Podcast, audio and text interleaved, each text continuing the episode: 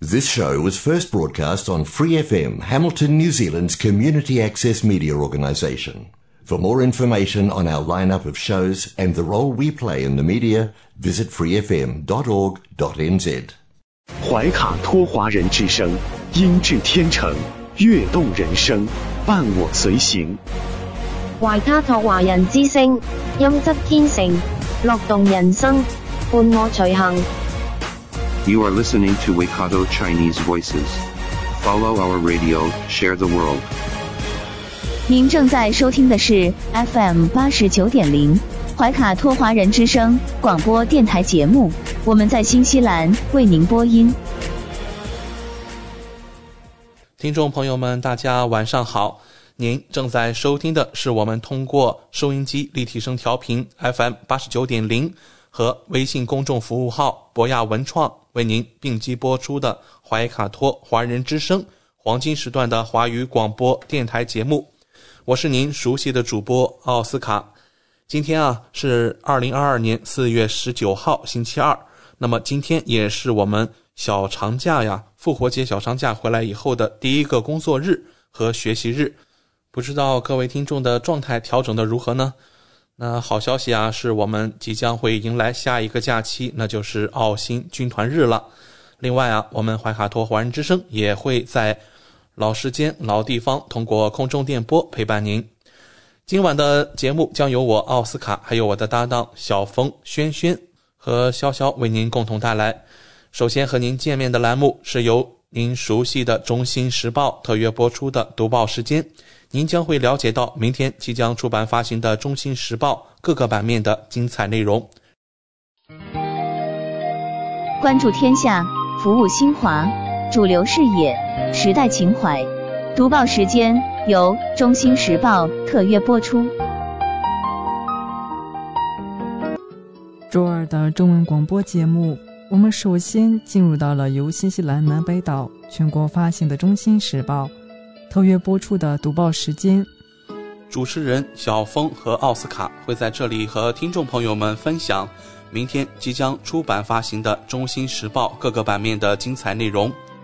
我们首先来关注一下《中新时报》版号 A 零二，新西兰国内新闻。新西兰疫情最新播报：卫生部周二证实，社区中有八千二百七十例新的新冠病例。卫生部还宣布了五名新冠患者死亡，公开报告的病毒感染者死亡总数增加到六百零二人，七天的滚动平均死亡人数增加到十二人。在死亡人数中，七十多岁的一人，八十多岁的三人，九十岁以上的一人。死者中有两人来自中部地区，奥克兰、怀卡托和东海岸各有一人。这些病例是通过快速抗原检测和 PCR 检测发现的，病例分布在以下地区：北地三百六十四例，维特马特七百零八例，奥克兰五百九十七例，曼努考五百三十七例，怀卡托六百四十一例，丰盛湾三百六十例，湖区一百四十九例，霍克斯湾二百八十二例。中部地区三百一十七例，旺格努伊一百一十八例，塔纳纳基二百七十七例，东海岸六十一例，维拉拉帕八十五例，首都海岸五百二十四例，哈特谷二百六十五例，尼尔森马尔堡二百六十五例，坎特伯雷一千四百四十五例，南坎特伯雷一百九十例，南部地区九百八十九例。西海岸八十七例，有九人的地点未明，病例的七天滚动平均值为七千五百八十五例，这比上周二的九千七百三十一例有所下降。昨天周一有六千二百四十二例新的社区新冠病例，卫生部表示，预计报告的社区病例数量将每天继续波动，但总体趋势仍然是。报告病例总体减少，活跃的社区病例总数现在为五万三千零六十六例，这些是过去七天内发现的病例，尚未归类为康复。在全国范围内有五百七十二人住院治疗，其中十九人在 ICU 或高度依赖病房。在边境发现了三十八例新冠病例。下面来关注《中新时报》八号 A 零二下一篇文章：新西兰下个新冠浪潮或春天到来。建模预测，新西兰的下一波新冠浪潮可能会在春天到来。专家告诫人们不要过于自满。来自奥克兰大学的迪翁·奥尼尔博士接受媒体采访时说：“下次疫情浪潮的规模以及它会存在多长时间内发生，仍可能受到人们的行为和免疫力下降速度的影响。”现在全国病例继续下降，周一的七天滚动平均值为七千九百八十六例。比前一周的一万零一百六十九例有所下降，与前一周相比，死于新冠的人的七天滚动平均值一直保持在十四人。奥克兰的疫情也趋于稳定。周六，这是这次奥密克戎疫情中奥克兰第一次没成为日增社区病例数最高的地区。奥尼尔说：“新冠病毒不会消失，它会以大约现在的水平在社区中徘徊。”或者至少目前在奥克兰会这样，其他一些地区需要一些时间才能从高峰下降。他说，一旦全国各地的病例数从高峰期回落，全国每天可能会出现约五千例病例，然后我们会维持在那个状态，直到事情发生变化。那可能是因为人们改变了他们的行为，比如说，我不再需要戴口罩了，上周没有生病。奥尼尔说：“这种态度的改变，加上冬季典型的呼吸道疾病增加，以及免疫力下降，可能会在冬末到早春出现下一波浪潮。”他补充说：“很难解释人们在建模中的行为，但人们总体上一直很谨慎。我认为人们一直很好的努力降低风险并保护周围的人。”新西兰的新冠病例数因此而有所改善。奥尼尔敦促新西兰人继续保持谨慎，以保护他们周围可能更脆弱的人。下面来关注《中新时报》版号 A 零二第三篇文章：总理或无缘到访东京，其随行三名官员新冠检测呈阳性。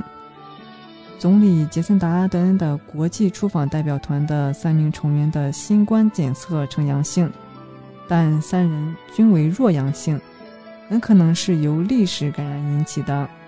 作为进入新加坡总统官邸的入境要求以及进入日本的要求，这些测试是在当地时间周一晚上进行的。总理在社交媒体中证实，他的检测结果为阴性。弱阳性意味着测试呈阳性的代表团成员目前未被归类为新冠病例，因此他们无需自我隔离。但是，日本对新冠的严格要求意味着他们将无法继续前往东京。检测呈阳性的代表团成员包括两名总理商务代表团和一名国防军机组人员。下面来关注《中新时报》B 零二财经版第一篇文章：最新通胀指数公布在即，财长预测尚未见顶。新西兰将于本周四公布最新通胀指数，财政部长格兰特·罗伯逊预计会再次攀升。为对抗通胀，央行上周将 OCR 一口气上调五十个基点至百分之一点五。并警告称，涨息尚未结束。根据统计局数据，三月食品价格同比增加百分之七点六，创十多年来最大年度涨幅。第一季度 CPI 公布前夕，罗伯逊不愿谈论具体数字，但表示通胀还未见顶。他称，所有评论都认为 CPI 会在第一季度再次上涨。也可能延续至第二季度。我预计通胀率会上升，跟全球其他地区一样，上升多少显然是大家正在争论的话题。罗伯逊认为，尽管暂时减免燃油税和道路使用费可部分抑制通胀，然而，本轮通胀是受供应链紧张、疫情和乌克兰战争影响的全球现象。目前，在美国和英国，通胀率已超百分之八。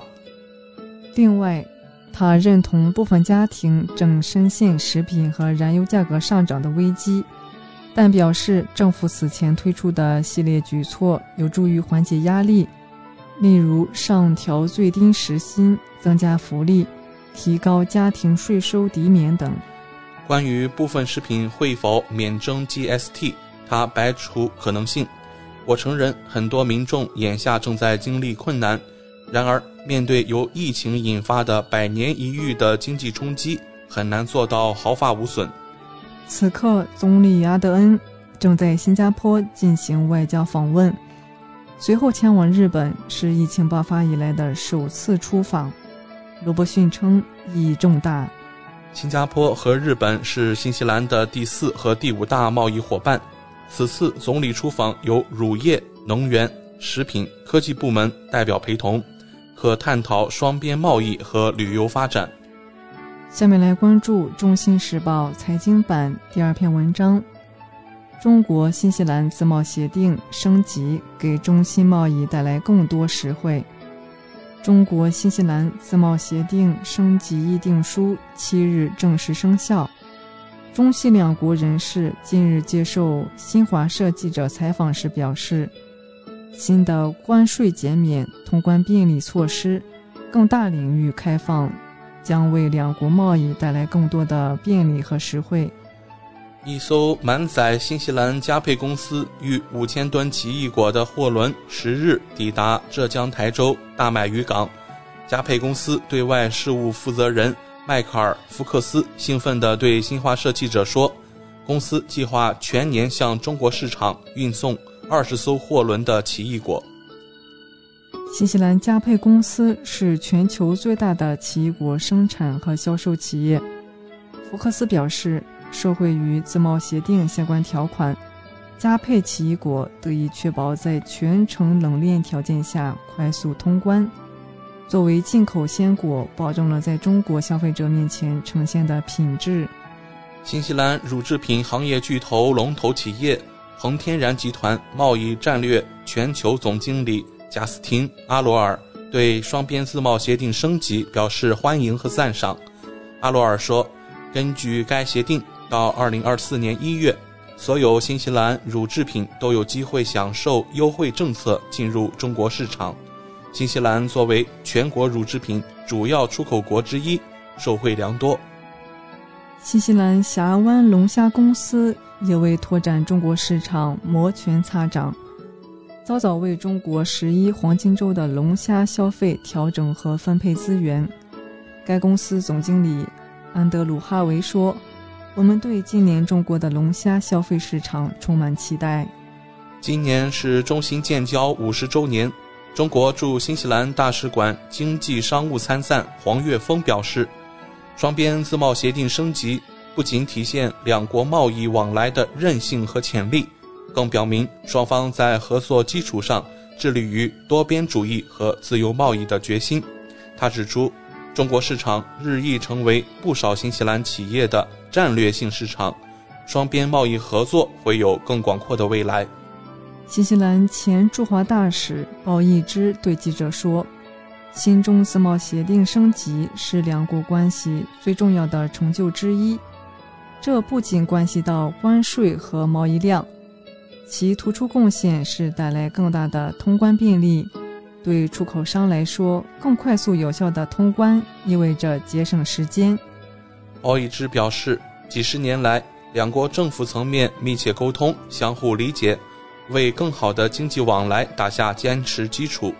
在后疫情时代，中国对新西兰的贸易重要性不仅不会降低。还会进一步加强。接下来关注《中新时报》B 零三留学移民版第一篇文章：教育行业仍将是坎坷的一年。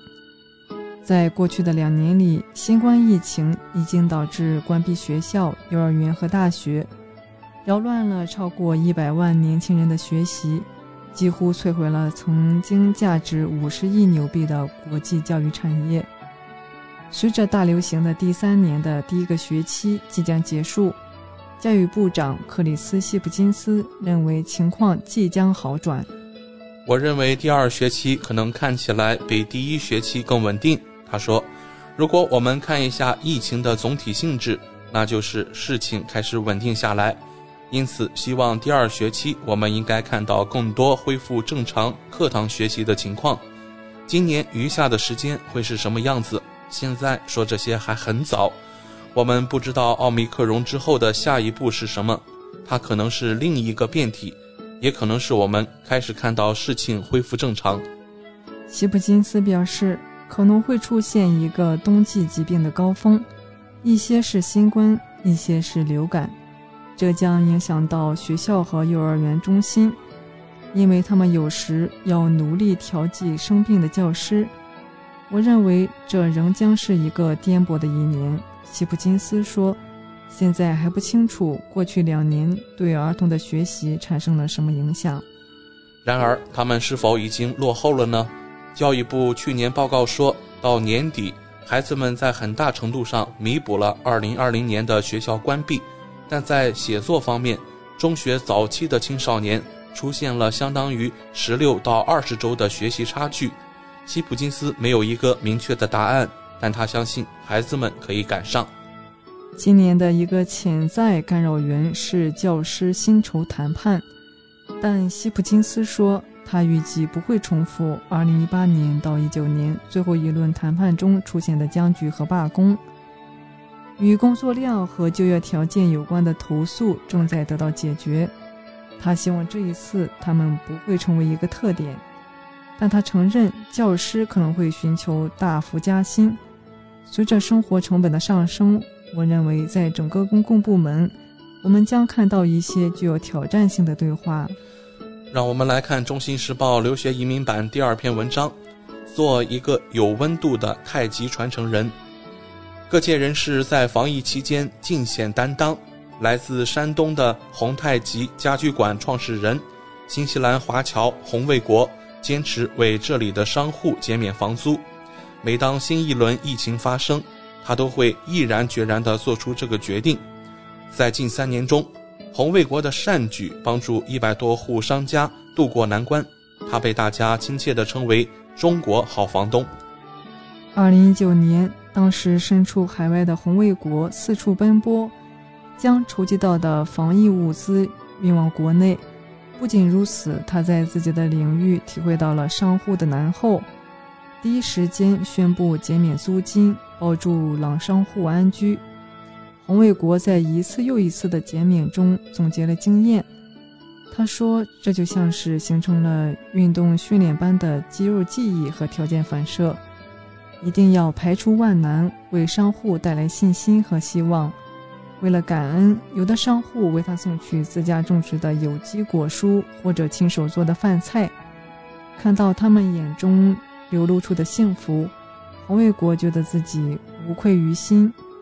现阶段，许多市民受疫情影响无法外出，洪卫国鼓励大家居家健身，通过各种运动方式保持锻炼。他表示，太极拳讲究动静皆宜，身体要动，内心要静，因此居家期间既要健身也要健心，用乐观的心态面对困境。打拳虽然是一个小小的技艺，但是。大道往往蕴含其中。下面来关注《中新时报》四零三房产版第一篇文章：新西兰的房市在踩刹车，房地产市场正在进入一个新的阶段。房屋供应的增加、更高的利率和更严格的贷款规则，正在导致价格增长放缓。房地产协会的最新报告显示。衡量房产价值变化的房价指数在截止三月份的一年中上涨了百分之九，而二月份则上涨了百分之十四点三，而经季节性调整的全国房价中值在三月份上涨了五千纽币至八十九万纽币，但年增长率从二月份的百分之十三点五降至了百分之七点九。然而，上个月不包括奥克兰的全国房价中位数下降了一万纽币，至七十七万五千纽币，年增长率比一年前高出百分之十四点一。新西兰房地产协会首席执行官珍·贝尔德表示，在受益于过去两年新冠的非凡推动之后，市场正在进入一个新的周期。在经历了这段重要的活动和增长期之后，价格正在回落，市场正在恢复更加稳定的步伐。贝尔德说：“更严格的贷款规则、贷款价值比限制和利率上升，继续减少愿意并能够支付市场价格的买家数量。随着买家重新评估他们满足更高抵押贷款还款的能力，前不久的储备银行的双倍加息将使市场进一步放缓。”贝尔多说：“另一方面。”卖家也在不断变化的市场中开出合格的价格。随着需求下降，卖家倾向于选择等待更长时间来出售他们的房产，而不是低于预期出售。随着市场转向新模式，我们注意到各个地区的波动性。上个月，我们看到奥塔哥、南地和坎特伯雷的价格强劲。三月份，这些地区价格下跌。这反映了全国各地正在发生的事情。让我们来到《中新时报》C 零四法律版第一篇文章：新西兰人麻烦降低你的车速。一名警方督察认为，新西兰的道路不是导致假期车祸的原因，是新西兰人开车的方式。二零二二年复活节假期车祸死亡人数在截止到周二早上六点钟为止达到四人。比2021年同期几乎减少了一半，当时有九人在复活节假期中因车祸丧生。这不是路面的原因，这是新西兰人开车车速以及驾驶习惯导致的。麦肯齐认为，新西兰人可以采取措施保证自己的道路安全。明确的是，我们可以确保车上所有人系好安全带，没有驾驶障碍。并且不会被手机分心。去年，汽车协会呼吁政府提高新西兰道路维护费用，认为维护资金就像黄金砖一样价值连城。汽车协会认为，道路维护影响到车辆的抓地力、侧滑以及司机失控的风险。但警方督察麦肯齐认为，即使有足够资金提升新西兰的道路情况，这依然需要时间。所以，我们应该首先改变我们的驾驶方式。麦肯齐认为，导致车祸的主要原因就是车速，并呼吁新西兰司机们开车时需要慢下来。我们的身体只能承受特定速度带来的冲击，大多数现代车辆只能确保你在时速最高达到每小时七十公里时的安全。下面来关注《中信时报》法律版最后一篇文章。违反进口冷链食品风险防控，新西兰原装进口被查。进口冷链食品安全关乎百姓健康，为进一步强化进口冷链食品市场监管，筑牢疫情防控防线，督促进口冷链食品生产经营单位严格落实疫情防控主体责任。天津市和平区市场监管局加强巡查，严格执法。近期以铁腕手段查出一批违反进口冷链食品疫情防控要求的违法案件。二零二二年三月四日，执法人员对当事人进行检查，在后厨冷藏柜里发现标有“新西兰原装进口”字样的名为安佳奶油干酪的食品原材料十二盒。当事人未按规定向属地监管部门申请开通天津市冷链食品追溯平台账号，也没有将相关信息录入天津市冷链食品追溯平台。当事人现场未能提供上述进口食品的检验检疫证明、核酸检测证明以及消杀证明等材料。随后，当事人提供了上述材料，证明涉案食品安佳奶油干酪的。来源合法。以上当事人的行为均违反了天津市进口冷链食品安全相关规定。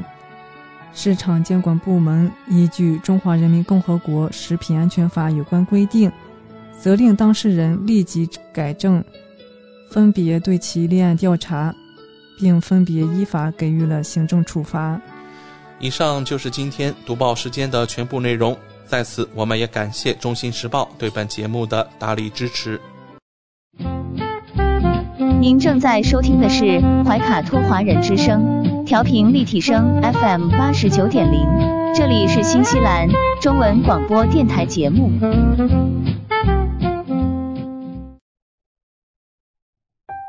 光影随行，戏如人生。怀卡托华人之声中文广播带给您精彩、经典的影视剧和纪录片分享，让我们与您展开一段胶片之旅。共同陶醉于光影世界。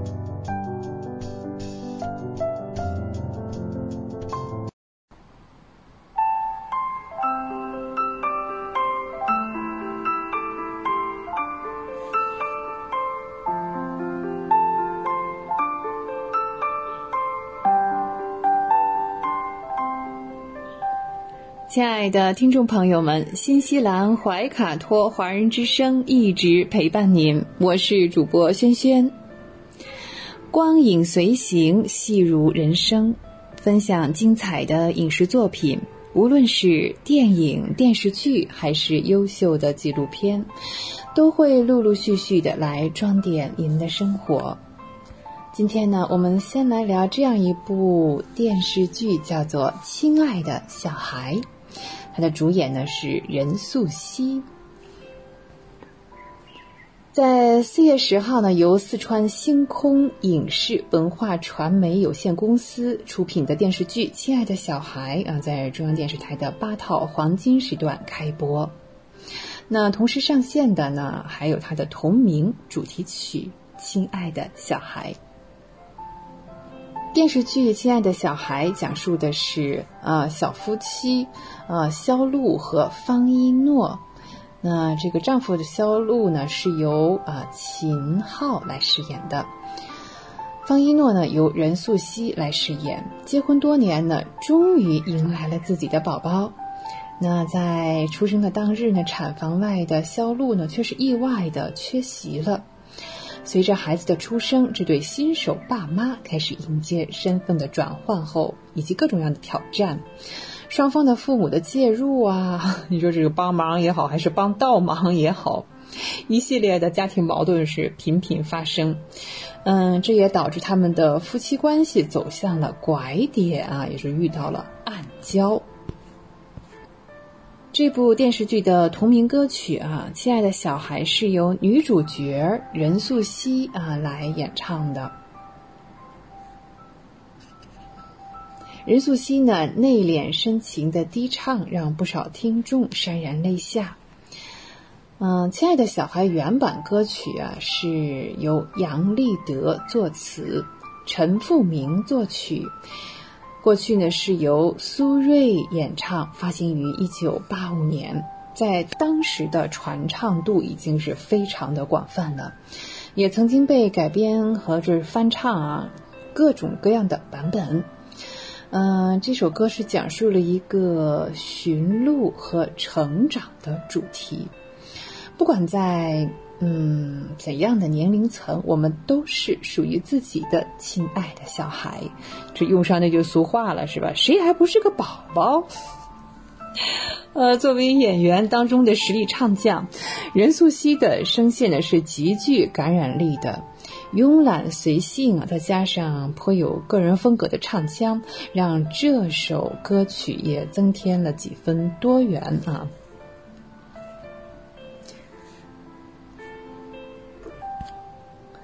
接下来呢，我们要聊的第二部电视剧呢是《金宵大厦二》，啊，对，这是 TVB 的新作哈，《金宵大厦二》果然是不负众望，这是一部非常精彩的港剧，嗯，这个月一定要开始追哈。最近几年呢，特别受欢迎的港剧呢之一就是《金宵大厦》这部哈。它是既有奇幻又有悬疑，还带那么一点点惊悚啊、科幻啊、爱情啊，多种元素于一身。打造出了一部让人回味无穷的经典作品。那么，作为《金宵大厦二》呢，它是一个续集了，在二零二二年呃四月开始呢，啊，依旧是像陈山聪、叶振辉、李诗华、何文义啊，他们是共同来指导的。这部《金宵大厦二》首播就取得了巨大的反响，评分是非常高啊，已经接近了九分。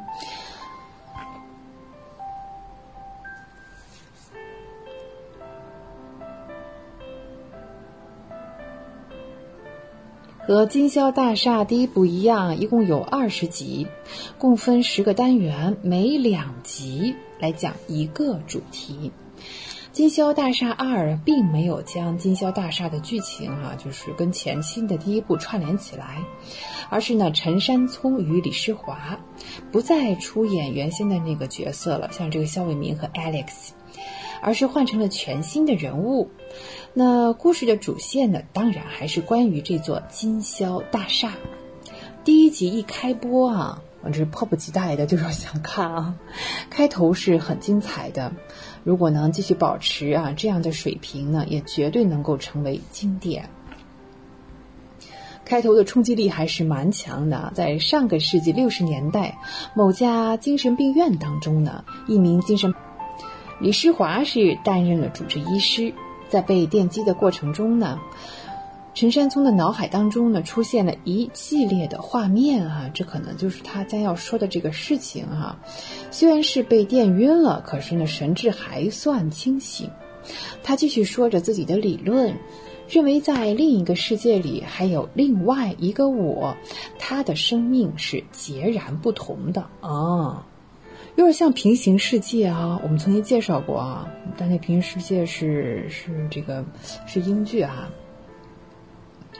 随后呢，镜头一转，说到了陈山聪和李诗华这对呃，其实也是恋爱了很多年的情侣，看上去依旧是很恩爱。李诗华饰演的是金宵大厦的业主，他从金宵大厦继承了父亲的这个物业，由于呢房屋年久失修，提出呢想要提高这个物业管理费。可是小区里的住户呢是不太愿意交啊。那经销大厦里住的也是各种各样的人。那在这个探访大楼的过程当中呢，也发生了不少意外。比方说，他和一只黑猫被困在了电梯里。那他这只黑猫真的是非常的嗯厌恶。在等待的过程中呢，大楼似乎也出现了什么奇怪的事情啊。里面传来了巨大的电流声，呃，李世华没有按电梯哈，嗯，就是，而是按了一层，可是从电梯里出来就遇到了怪事哈，他似乎是在这个大楼里见到了陈山聪，嗯，而此时此刻的陈山聪是在台湾，而且在进入大楼之前，明明记得是下着雨。走出去一看呢，外面竟然是个大晴天。呃，问问行路的人都说今天没有下过雨。不得不说啊，他是不是自己进入了这样一个平行世界呢？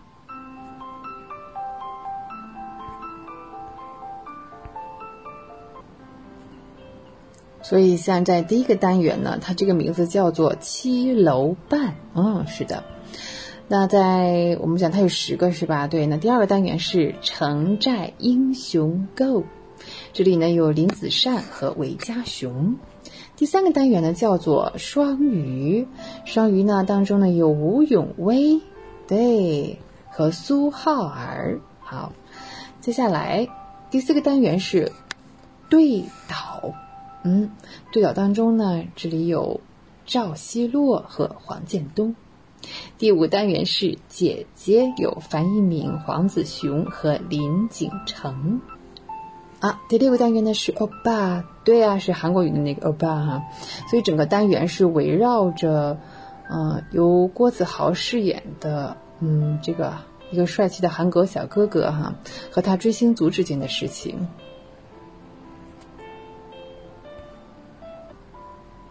第七个单元叫做吃播，是的。嗯，这个剧本也是结合了当前的像这个网红这个行业哈，直播行业。嗯，紧随着时代的潮流，讲述的是一个沉迷于网络的男青年啊，丁子朗和婉儿啊，经常看某一个网红的吃播而引发的呃故事。这个网红很有意思啊，录吃播只露出嘴巴，但是呢又不露出这个脸上其他的这些呃五官哈。好，第八个单元叫做访客，它由赵颂如还有陈国峰哎来主演。第九个单元叫做嫁衣，嗯，这当中呢我们会看到胡红军和连诗雅。第十个单元哦，最后一个单元，它的名字真的好有意义，叫做原点啊。好，忙活了这么久啊，整个过程下来，我们又回到了原点。嗯，那这个原点这个故事内容呢，TVB 至今是没有公开过它的主要内容。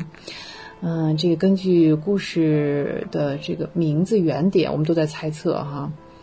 嗯，这肯定是一个王炸的结局。就不知道我们刚才介绍了《金宵大厦二》啊，上面是个单元啊，听一听大家对哪个最感兴趣，哪一个里面有你最想看的呃演员啊？好，光影随行，戏入人生。轩轩又要与您说再见了，非常感谢您的时间。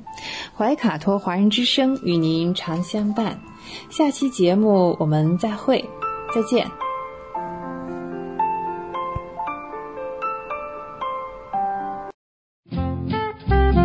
您正在收听的是怀卡托华人之声，调频立体声 FM 八十九点零，这里是新西兰中文广播电台节目。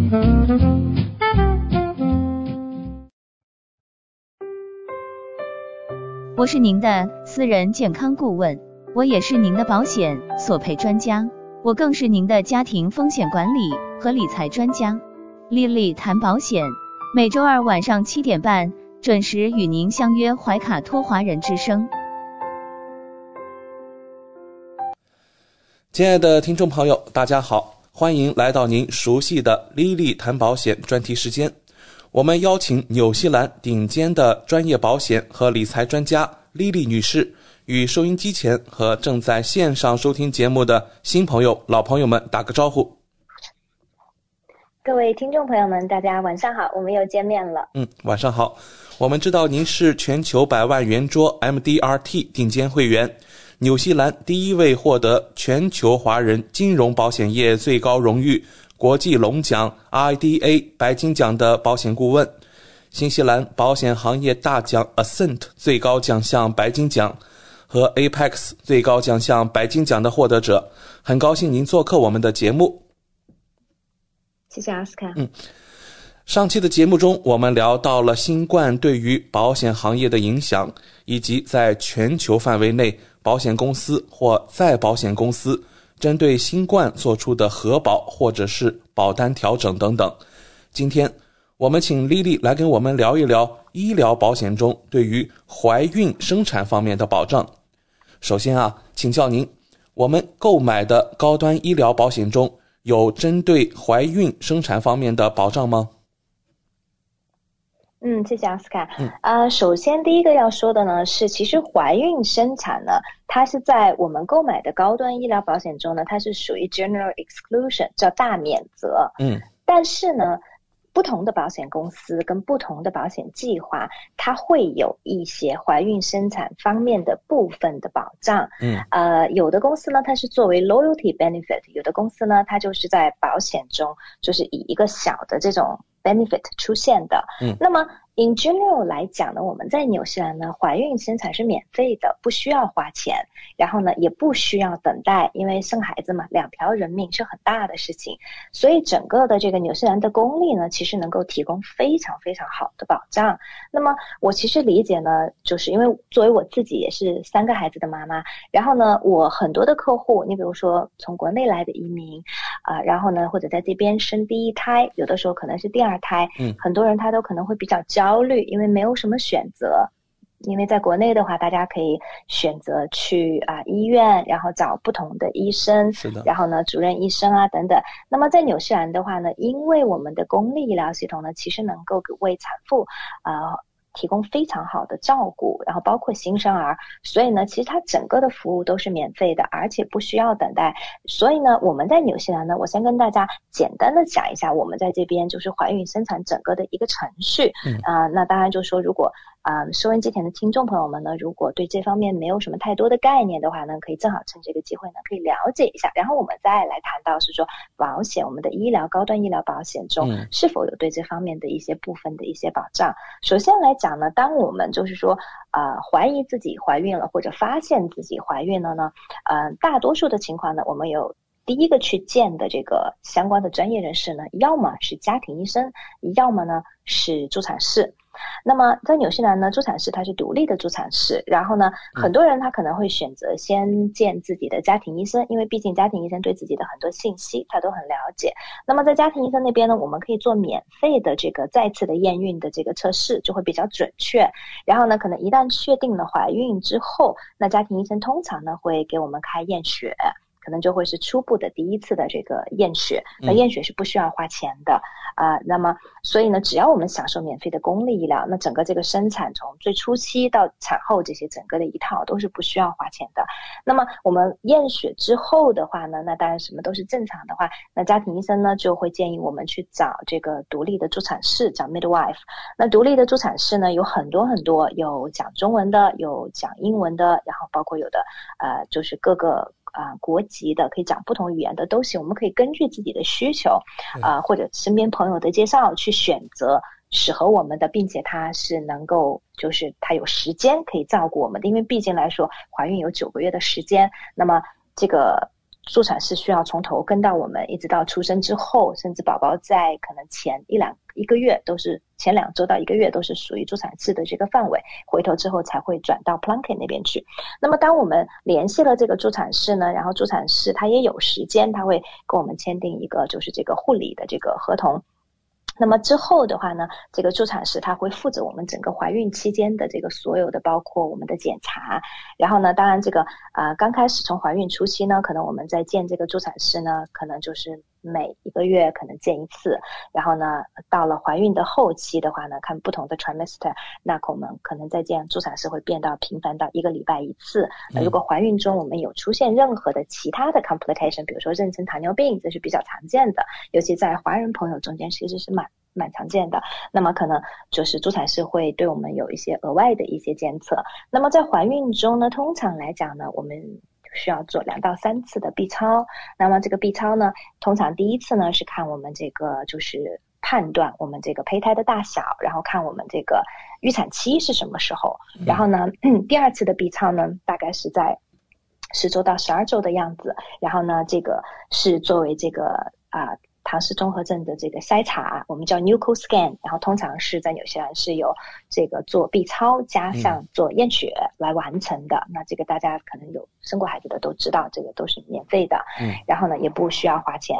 那有的可能有的朋友会讲说，为什么我们在怀孕中的 B 超有时候需要花一些钱呢？其实这个是跟检查机构不一样，然后呢，它可能。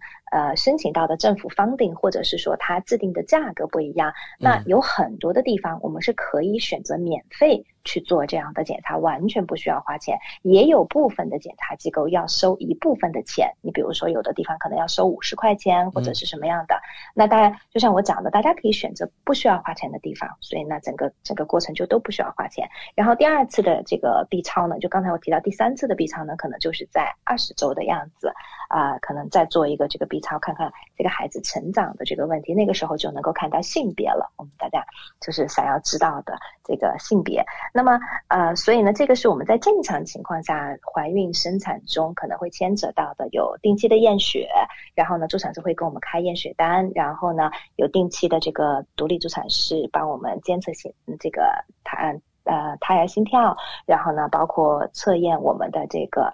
啊、就是做尿液检查，看看就是比如说血糖啊等等这些东西，嗯啊、都会在里面。然后包括我们的这个 B 超。那如果是说我们在怀孕中有遇到一些高风险的一些问题，比如说妊娠糖尿病啊、妊娠高血压等等这些，那么通常呢，助产师会推荐我们到公立医院去见这个专家。公立医院有专门的妇产科的这个专科，那这样的这个见专科也是也不需要花钱。然后在这个时候呢，往往这个可能 B 超就会比较频繁，可能就是每次去见专科都要再做 B 超，可能就变成每个月做一次。嗯所以呢，可能不同的人的情况不一样，可能就是有的时候可能接受的服务，可能有的人觉得说啊、非常的密集，我能够做的检查或者是见医生，有的人觉得说好像哎整个孕期好像也没有什么太多的检查，也没有什么人理我这样子。那但这个主其实就是根据就是产产妇具体的身体的情况跟胎儿具体的情况，然后我们生产的话呢。嗯，我们可以选择在两个地方生产，一个是公立医院，另外一个是生产中心。那么这两个呢各有各的优缺点，当然我相信很多人有自己的 preference，有的人选择在家里也可以。那么呃，这个在医院里头呢，那好处呢肯定就是说，因为万一有什么意外的话呢，它可能比较能够快的能够应付。然后呢，在这个生产中心的话呢，环境可能比较 relax 一点，很多人他可能会比较喜欢。那么通常情况下，如果是顺产的情况下呢，在公立医院很快，那公立医院也会让我们转出院，转到这个生产中心。然后呢，还有一个我们经常会遇到的一个问题呢，就是我们经常会被问到，我是否可以选择性的剖腹产？很多人会问到。那么呃，我们如果是在公立医院正常生产的话呢，那它这个。呃通常情况下，医生是不会建议我们去选择性的这个剖腹产的。那除非就是说我们在生产中遇到困难，然后呢，或者需要紧急剖腹产这种情况，那正常的情况下都是在鼓励我们顺产。那么这个呢，就是谈到我们整个在这个生产过程中，可能就是说正常的一种情况。那么现在我们来谈谈这个保险里面对这个怀孕生产的这个保障。嗯那么首先来讲呢，刚才我提到了大多数的高端医疗保险，它对于怀孕生产呢，它都是在大免责，因为我们公立医院能够免费提供这方面的保障。因为我们之前在谈到高端医疗保险呢，我们也强调了这一点，就是说我们纽西兰的高端医疗保险，它是建立在公立医疗的基础上的，所以公立医疗能够及时救治的东西呢。呃，我们的医疗保险都会用不上。刚才这我提到的怀孕生产就是其中一个典型的例子。嗯，那么呃，我们的保险中它对怀孕生产会有一些什么样额外的保障呢？第一个就是现在刚才我提到了，很多人呢他会觉得是说我们做 B 超可能会有一些额外的费用，对不对？嗯那么还有一些人呢，我们在就是做这个，就是有的人比如说在做这个。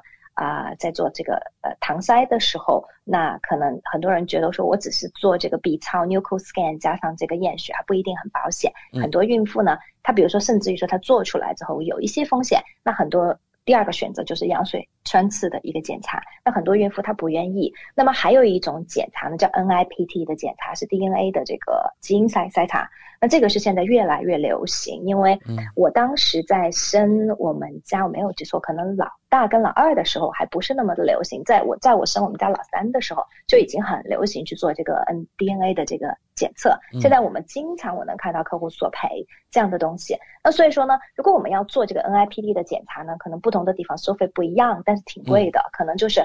在大概七八百块钱不等吧。那么，所以这方面的费用呢，就是如果是我们的高端医疗保险里面有提供怀孕生产方面的保障，那么它就会允许我们可以索赔这个。但是我举一个例子，不同的公司呢，它对于怀孕生产的保障呢，它其实不一样。我拿我自己的保险来举例子吧。你比如说我的保险呢，我买的是嗯 AI 这个公司的这个 Private Health Plus 这个计划。那么在这个计划中呢，它对于怀孕生产呢，它其实分成了两个部分。第一个部分的保障呢，是它每一年，就是我们每一次怀怀孕，每一个人在每一个保险年度，它会有一个一千五百纽币的一个额度去支付怀孕、生产和不孕不育相关的费用。它这个地方呢，大家注意，它也保不孕不育。你比如说，像有的时候我们需要去做检查，为什么怀不上孕，会需要去看这个妇产科的专科，然后呢，就是看专科需要花钱嘛，然后呢，私立的妇产科专科去知道为什么我怀不上，那相关的包括这个不孕不育检查，它都在这个一千五百块钱里面，它都有保。像我刚才举的例子，我们要做这个啊、怀孕期间的这个 DNA 的检测，或者额外我们做 B 超。收的额外的费用都可以在这个一千五百块钱里面索赔。那么很多人就会问说，那如果是说我怀孕的时候，我想要走私立的妇产科专科，可以吗？可以。其实，在纽西兰的大多数城市都有，包括我自己生孩子的时候，我也是选择的是私立的这个妇产科的专科。但是呢，私立妇产科专科他们通常收费呢，他们是以 package 就套餐价格他们来收的。嗯那套餐价格可能不等，我看到的索赔中有可能三千五到可能七千块钱都有不等的这个价格，接接近七千块钱。那所以说呢，他们的套餐价格呢，那很显然，比如说我。取个中间值，比如说他要收四千五百块钱，那我的保险赔一千五百块钱，那肯定是不够的嘛，对不对？然后呢，他们这个套餐价格呢，它其实无论你是顺产还是剖腹产，它其实都是这个价格。因为虽然我刚才提到了，如果我们要剖腹产，那只能在公立医院进行，也没有办法在私立医院进行。纽西兰据我所知，目前私立医院还没有办法能够做这个生产方面的剖腹产的这个手术，所以呢，所以专科还是会把我们安排到公立医院去做这个剖腹产。如果说我们需要，最后需要。就是需要剖腹产的话，那么另外一个问题呢，就是刚才提到了，就是它这个保险呢，比如说拿 AIA 的保单来举例子，它有一千五百块钱的这个额度。那么这个一千五百块钱的这个额度呢，虽然我们可以去做这个，包括这个啊 DNA 的检测啊、超声波的检测啊，甚至在不孕不育中呢，我们也可以做这个关于 IVF 相关的这个。检查，但毕竟呢，它这个额度是比较低的，虽然也没有垫底费，然后呢，它一个保单年，然后呢，一次怀孕我就只有一千五百块钱。那么还有一种情况呢，就是刚才我提到，我们怀孕中有时候会出现一些风险稍微高一点的，比如说高龄产妇，比如说妊娠糖尿病或者妊娠高血压，这些呢，我们都叫做 risk factor，就是叫 high risk，就是。风险比较高的这个怀怀孕，如果是这种情况呢，那么 AIA 的这个保单呢，医疗保险呢，就会再提供额外的两千块钱，在这个怀孕生产方面的。那么我们可以就是用这个两千呢，就是由比如说由 GP 或者我们的专科或者我们的助产士有评估这个怀孕期间呢有任何高风险因素的情况下，刚才我举的例子，比如说妊娠糖尿病啊、妊娠高血压，我们需要进行相关的检查或者治疗，我就会有额外的这个两千块钱。这个两千块钱呢，就是在一个保单年终会有两千块钱，那所以这个两千块钱加上前面的一千五呢，如果我同时符合这个后面的这个条件的话，那我就可以有三千五百块钱我可以索赔。然后另外一个呢，在 AIA 的这个保单中，它比较好的呢是，如果是说我跨了一个保单年，比如说因为怀孕时间比较长嘛，对不对？有九个月，正好呢我可能有跨了一个保单年，那我这个两千呢我就可以索赔两次。所以说呢。最好的情况下的话，客户呢可以索赔拿到了四千加上一千五，可以是到五千五百块钱。所以呢，这个就是说，在很多数的情况下就够我们去支付这个私立的这个产科方面的这个套餐的价格。但是呢，它有一点，剖腹产它是不包括在内的。所以呢，只就是我们的这个啊专科只要不特地说明这个钱是用作剖腹产的，其实都没有问题，因为。呃，我们在生产的时候并不知道会是顺产或者是剖腹产，而且这个钱我们是提前交嘛，对不对？嗯。那所以呢，这是刚才我谈到的第一个，就是我自己的这个保险公司。另外一个呢，就是我谈一下市面上最大的两家医疗保险公司，一个是 Southern Cross，一个是 NIB，这两家公司都是买的人也特别的多。Southern Cross 这个公司呢，如果比如说我们买的计划是 Southern Cross，比如说最流行的叫 Wellbeing Two 这样的计划的话呢，那购买了保险，它一年以上呢有这个产科、妇科专科或者麻醉师提供的这个护理和服务，它包括了 B 超啊、多普勒超声波啊，像这些，它每年呢它有提供七百五十块钱的这个索赔额度，但是我们需要负责这，我们需要支付垫底费。然后呢，所以它有一些条件，第一个是要等十二个月，然后呢，第二个呢就是我们需要付垫底费，它最多会赔到七百五十块钱，所以它额度呢不多不多。然后呢，另外一个的话呢，就是我们如果有的客户买的是 Southern Cross 比较贵的产品，叫 Ultra Care，因为 Ultra Care 呢，它里面呢有包括了就是含家庭医生跟买药这个部分，那么所以说呢，在 Ultra Care 呢，它的额度就会比它的这个 Wellbeing Two 的这个额度要高一些，它会提供到一千块钱。对它的这个索赔的这个额度，但是也是要等一年。对，嗯，然后呢，还有一个呢，就是呃，我们刚才提到的这个啊，刚才我们提到的，在这个 NIB 的这个计划，那 NIB 呢，也是一个比较流行的一个医疗计划，高端医疗保险的计划。那 NIB 的话呢，它对于单次怀孕来讲呢，在一个保单年中呢，它目前的额度算是最高的，在。行业中，目前就是三三家公司对比中，在这三家公司中算是最高的。它每年呢，每一次怀孕，它每一次怀孕，它可以提供到四千块钱的这个关于怀孕中由家庭医生、专家或者是助产士评估怀孕期间有高风险因素。它这个注意大家注意就是它有高风险因素，需要进行相关检测等等，然后呢，它会保到四千块钱。但是呢，NIB 的它这个四千呢，它仅仅是叫做 obstetric care 的这个就是 benefit，它不会把不孕不育这一点，所以呢，这个是一个小的这个区别，对，而且呢，它也是有特别说明是剖腹产还有宫外孕，它是不包括在里面的。对，所以这就是呢，可能市面上比较流行的三家公司，我们刚才做的一个这个对比。嗯，感谢丽丽带来详细的介绍。那大家比较关心啊，我们在索赔的时候需要注意哪些问题呢？嗯，索赔的时候呢，刚才我提到，就是刚才在介绍这个就是这几家保险公司的产品的时候呢，第一个就是不少的公司它都有等待期。然后呢，你比如说刚才我举的例子，AIA 的这个公司呢，一千五百块钱的这个呢，它要购买保险两年以上，两千块钱的这个额度呢是没有任何等待期的。然后 Southern Cross 呢是有一年的等待期。然后呢，呃，NIB 的这个保险呢是要购买完保险以后的这个怀孕，对，就是你不能够是在买保险之前你就怀孕了，所以它要等到购买保险以后。的这个怀孕，然后它才会保。然后呢，还有就是剖腹产，它不包括在里面。然后有的公司呢，它会保不孕不育的治疗。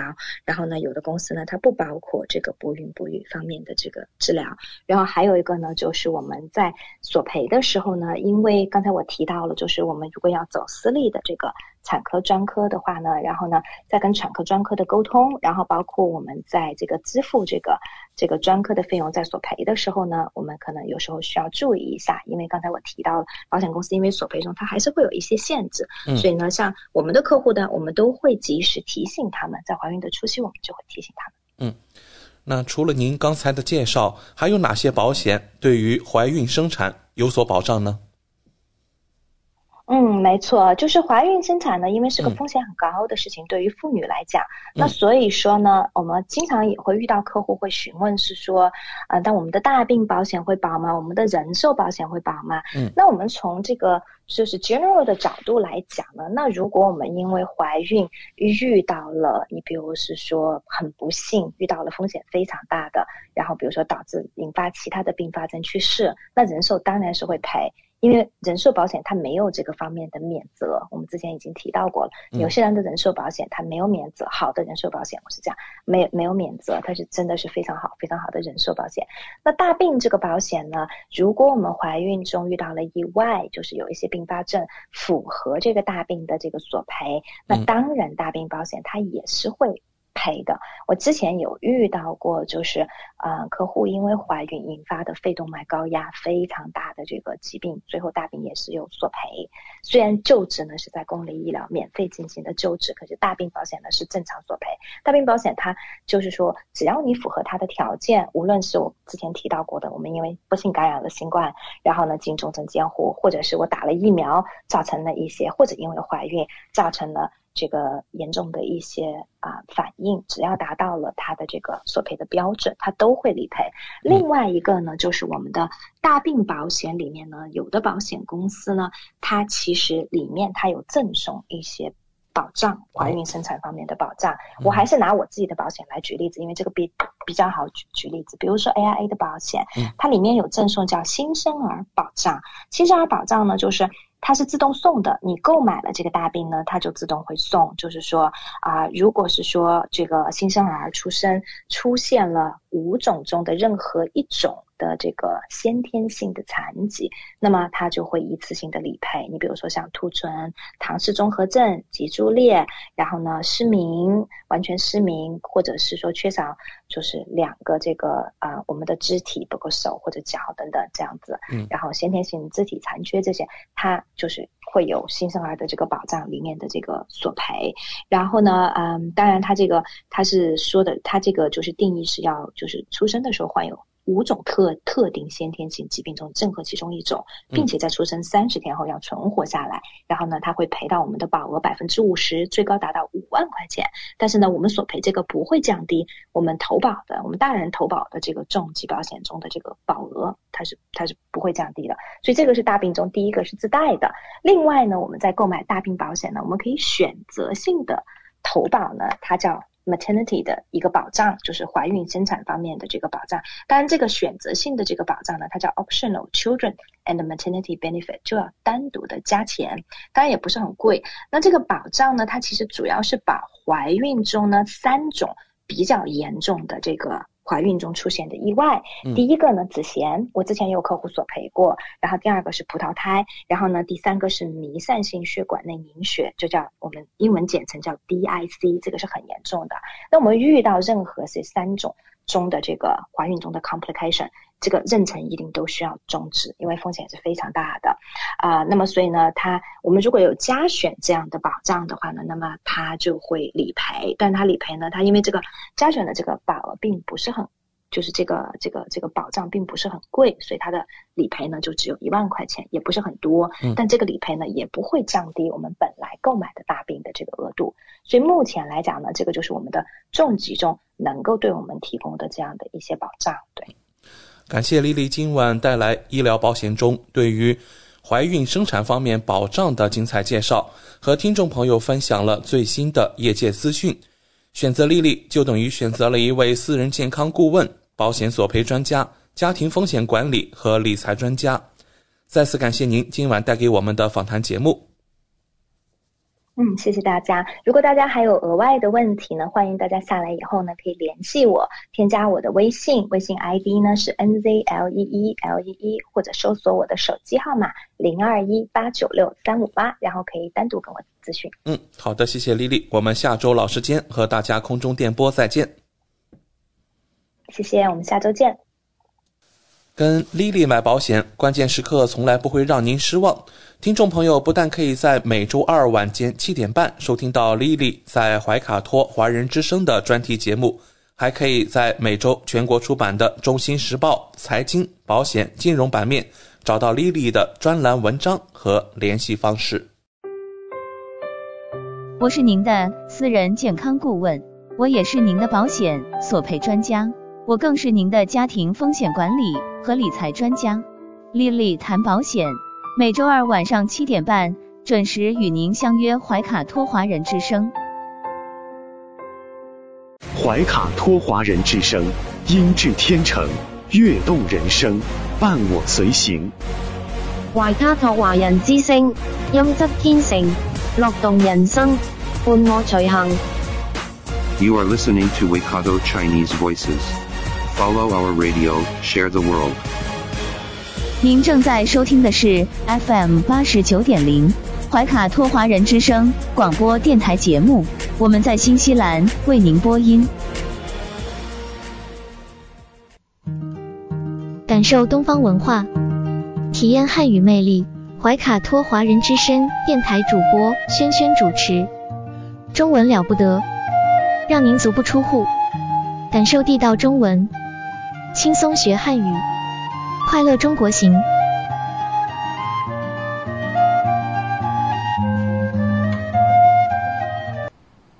亲爱的听众朋友们，这里是怀卡托华人之声为您效劳。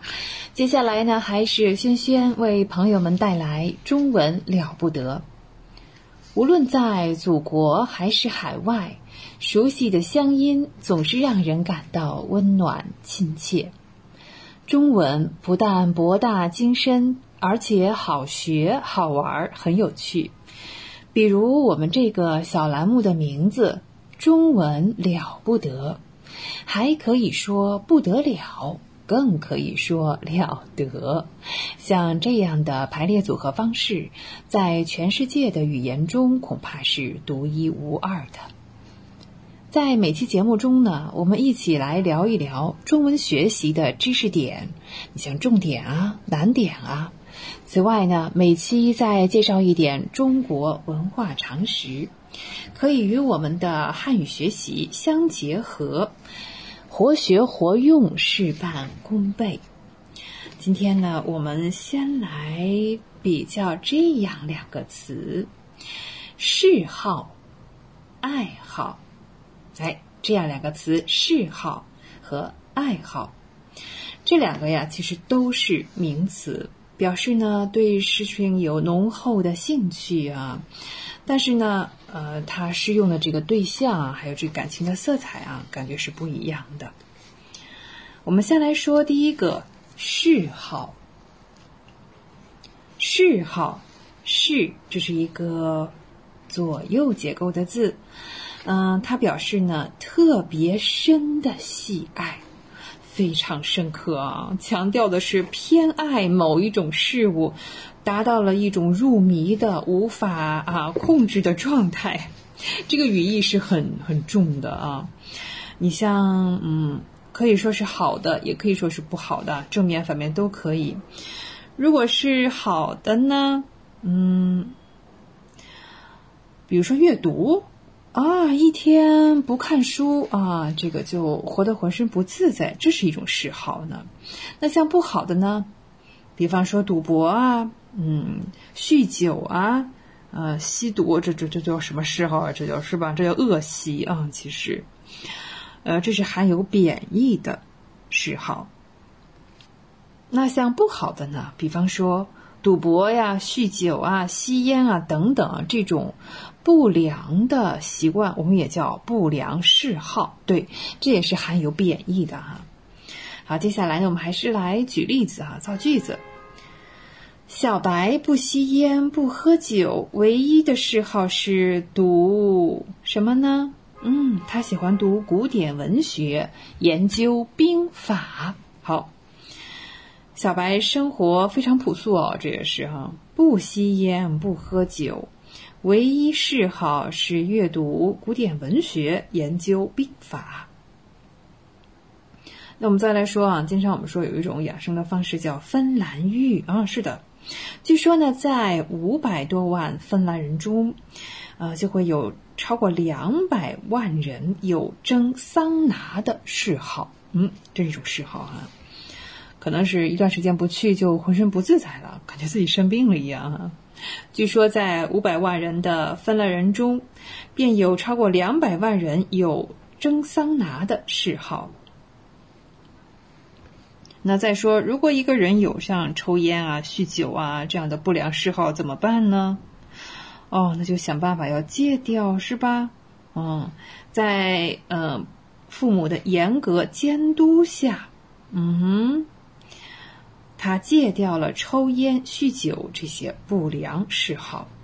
好，那这里是嗜好，既可以是呃正面的，也可以是反面的。接下来呢，我们再来看爱好。爱好指的是一般的喜爱，呃，它的语义呢，相对于嗜好来说呢是比较轻的。那它用在积极的方面也是比较多的，嗯。所以你像这个其他的不太好，你说吸烟不能说这是个爱好啊，呃，这是对事物的正当的喜欢啊，这样一种程度。打篮球已经成为小白的一种爱好，对，打篮球已经成为小白的一种爱好。小白是研究数学的，但是呢，对文学也有很深的爱好。小白是研究数学的，但是对文学也有很深的爱好。爱好呢，不仅仅是作为名词了，它还可以作为动词来使用。嗯，比如说爱好什么什么。刚才我们举了一个例子，说打篮球已经成为小白的一种爱好，就是作为名词。那爱好作为动词呢？嗯，小白爱好打篮球。小白爱好打篮球啊，是这样子啊，所以呢，爱好在这里呢又变成了一个动词，它的后面直接加上打篮球。那爱好可以很多呀，很广泛，是吧？那小白爱好游泳，像蛙泳、自由泳等各种姿势，他都会，而且水平很高。我们再说啊，中国是爱好。和平的国家也是维护世界和平和发展的重要力量。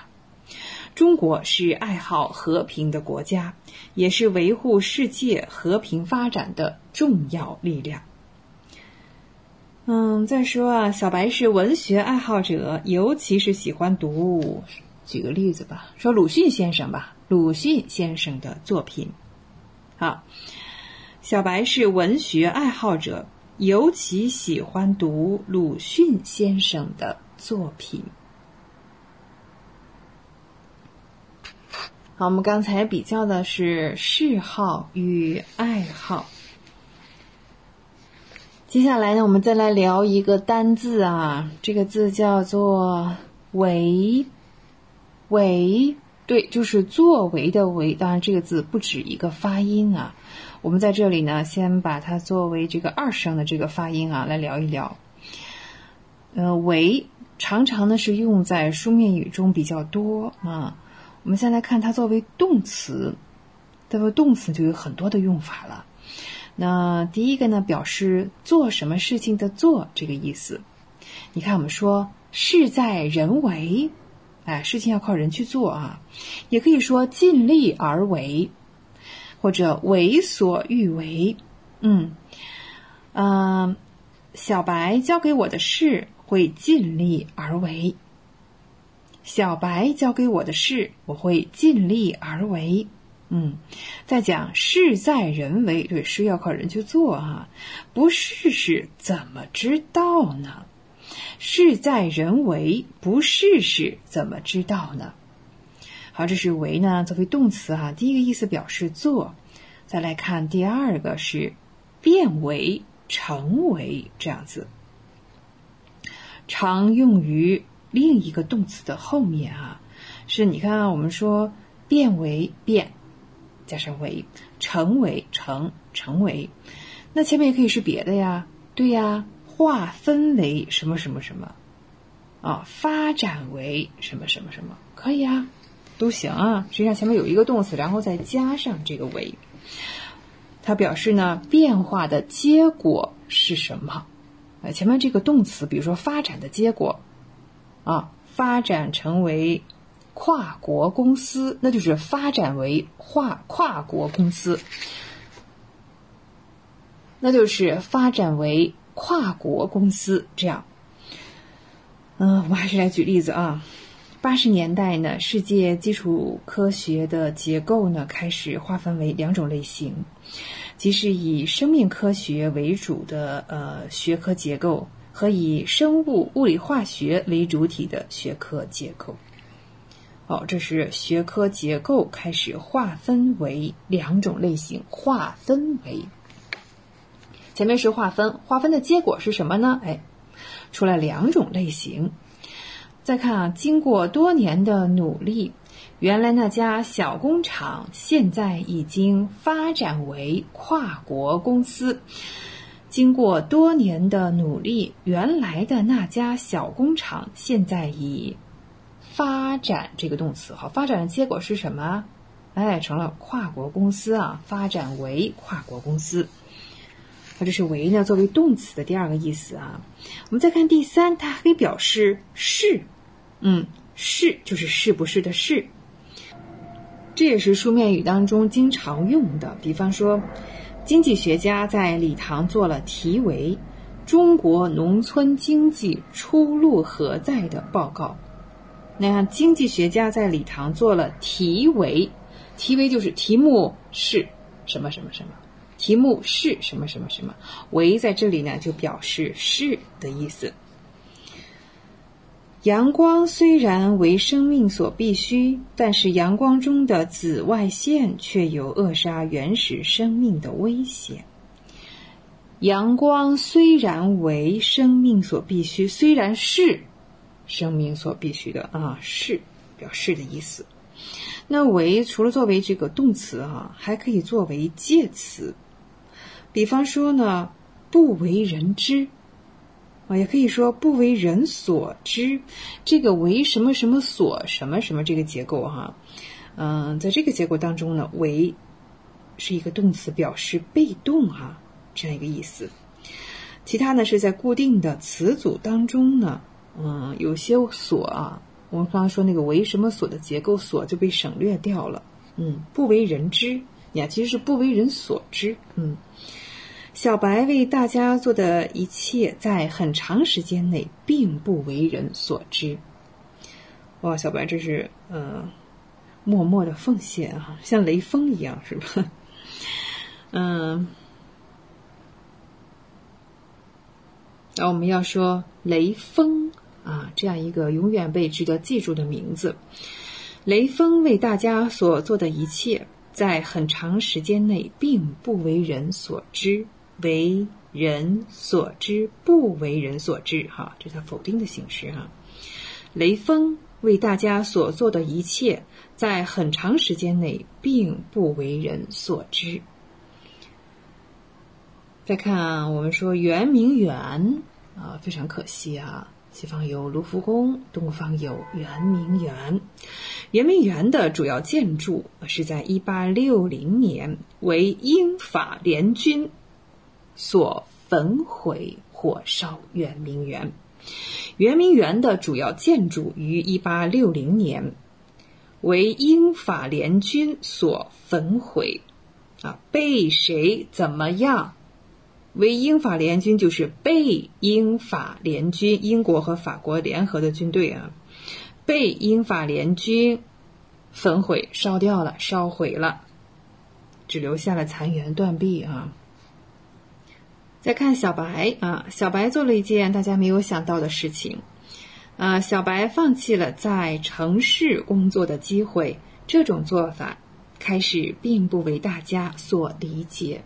那所也可以省略掉，开始并不为大家理解。好，我们要知道了，在这种结构当中，为要发二声啊，不是并不为大家所理，这个是错误的啊。如果读成了为什么什么所什么，这个不对，应该是为什么什么所哈。小白放弃了在城市工作的机会，这种做法开始并不为大家所理解。我们今天的知识点呢，先是分享了。嗜好与爱好的比较，然后呢，我们来讲了一个这个单字的词啊，叫为为。接下来呢，我们将继续对进入下一个小单元，我们的大型中国历史文化这是一个系列节目。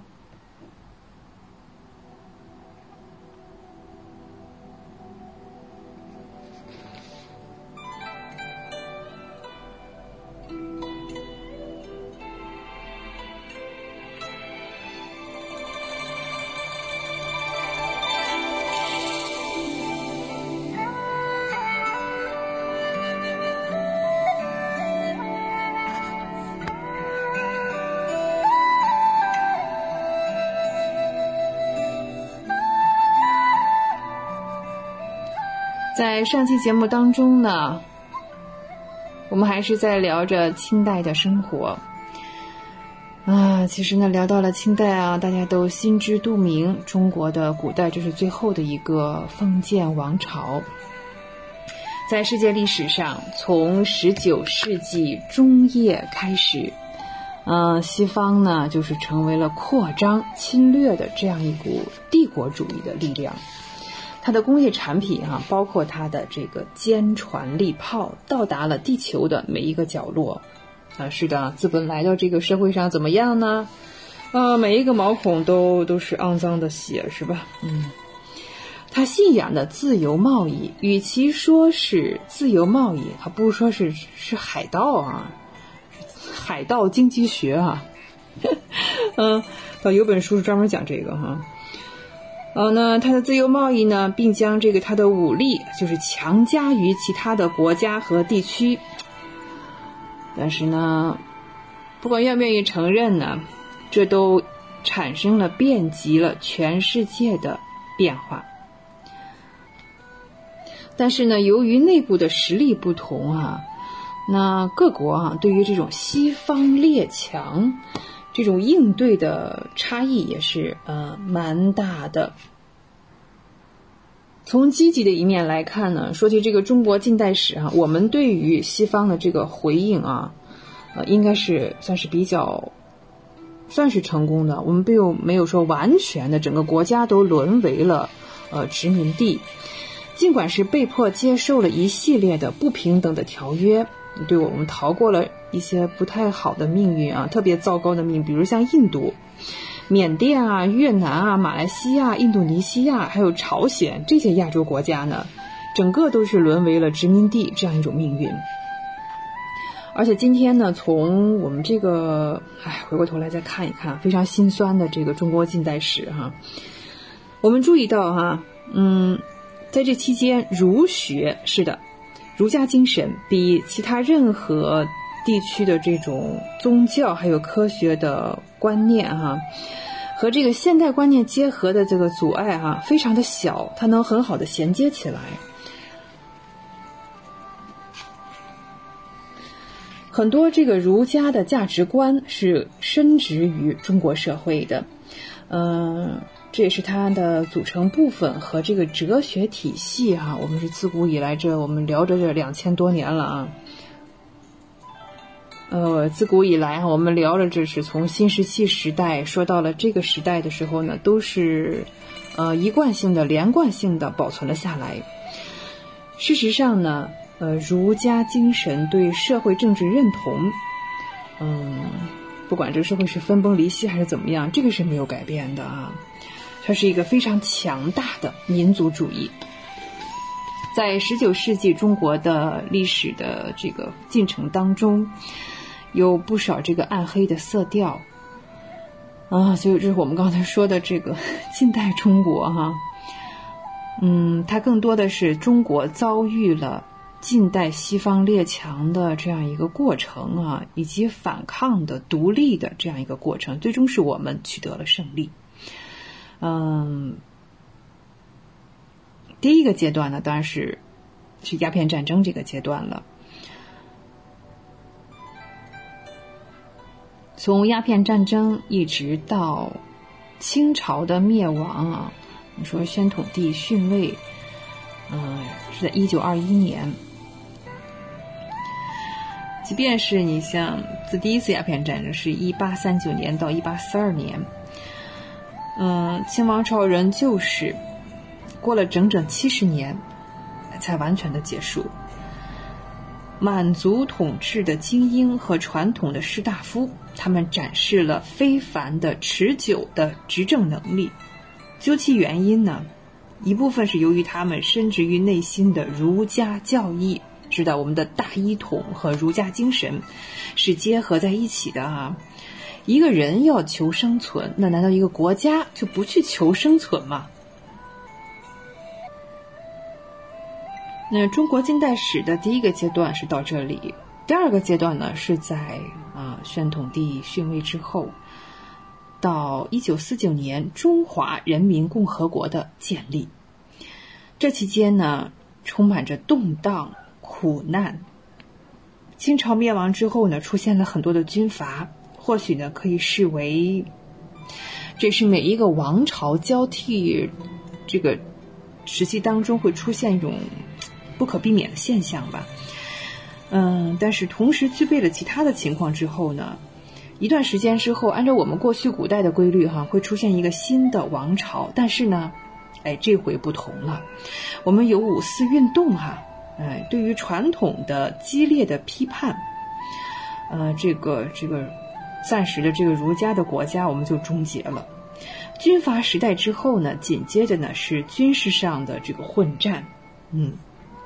后期呢，你像这个抗日战争，然后呢是嗯，二战结束之后呢，大多数的国家呢都回归到了和平，呃，但我们中国那时候还是在内战，是吧？对，又陷入了四年艰苦的内战，所以这一个世纪没干别的啊，真打仗了哈，嗯。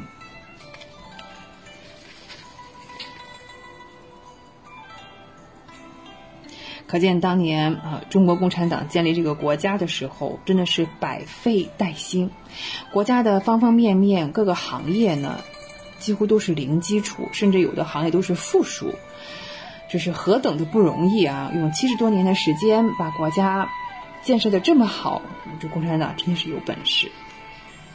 好，我们再接着说回来哈，嗯，十八世纪的初期呢，我们看哈这个。英国的货物啊，销往了印度，那印度的棉花呢在销往中国，中国的茶叶又销往英国，这是三国之间的贸易，是吧？这对中国其实是最有利的。白银呢就哗啦啦的流进了中国的国库啊，那就使得中国的市场更加的货币化。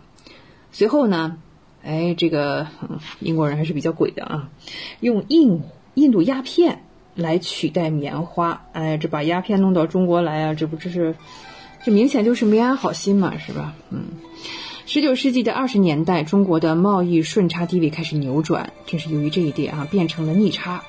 那白银呢就开始流出中国，所以说这个资本主义也好，帝国主义也好啊，这几百年来他们没有改变。然后目前来看，他们还是想做这样的事情啊。嗯，十九世纪三十年代就出现了危机，英国的东印度公司丧失了中英贸易的垄断权，鸦片贸易啊。开始比较流行，甚至是盛行起来。为了禁止鸦片的危害和货币外流，所以说嘛，一个国家要求生存，清朝政府呢，还是从一八三六年对鸦片进行了一道初期的禁令。关于吸食鸦片，还有这个鸦片馆的一些。呃，禁令啊，是要处决交易鸦片的中国人。对，凡是买卖这个交易鸦片，相当于毒品呢。对啊。那在一八三九年，朝廷派钦差大臣，特别有名的一个人，姓林，林则徐，前往广州监督禁令的执行。林则徐呢，他继续打击中国鸦片的交易商。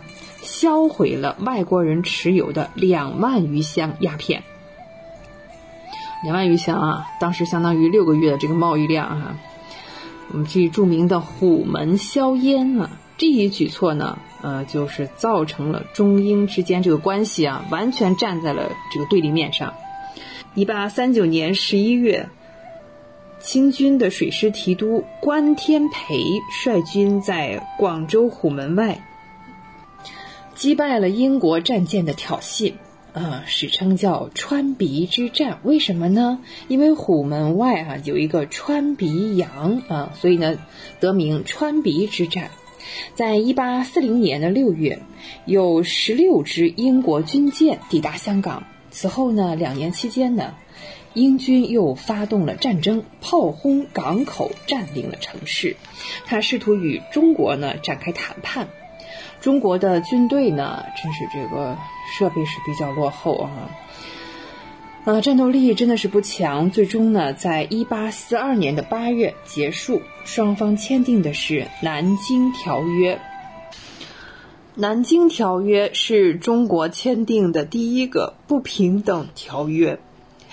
这一条约不仅终结了原本将西方贸易限制在广州的广州体系。在上期节目当中，我们介绍过，还为英国提供了条件优越的香港深水港。这里面当然了，还有巨额的赔款，同时呢，还开放了另外五个通商口岸，包括广州、上海、厦门、宁波和福州。英国商人及其家属可以在这些口岸城市居住和从事贸易活动。英国可以在每个城市任命一位领事，英国居民获得了治外法权，莫名其妙的优越感。啊，好，这就是帝国主义哈。所谓这个治外法权，就是说呢，他们遵守的是英国而非中国的法律。我们现在可不吃这一套了啊！只要来到我们这个国家的境内啊。不管中国人和外国人啊，都要遵守中国法规。条款当中呢，还包括最惠国条款，规定了英国呢可以自动获得任何其他国家获得的所有权利。在与英国签订条约之后，一八四四年，中国与美国和法国也签订了类似的这样的不平等条约。与美国的条约呢，允许的是在规定的口岸城市建立教堂、组织教会，啊，后来留下了不少的间谍啊，还是什么特务哈、都是在这种教堂教会组织当中啊。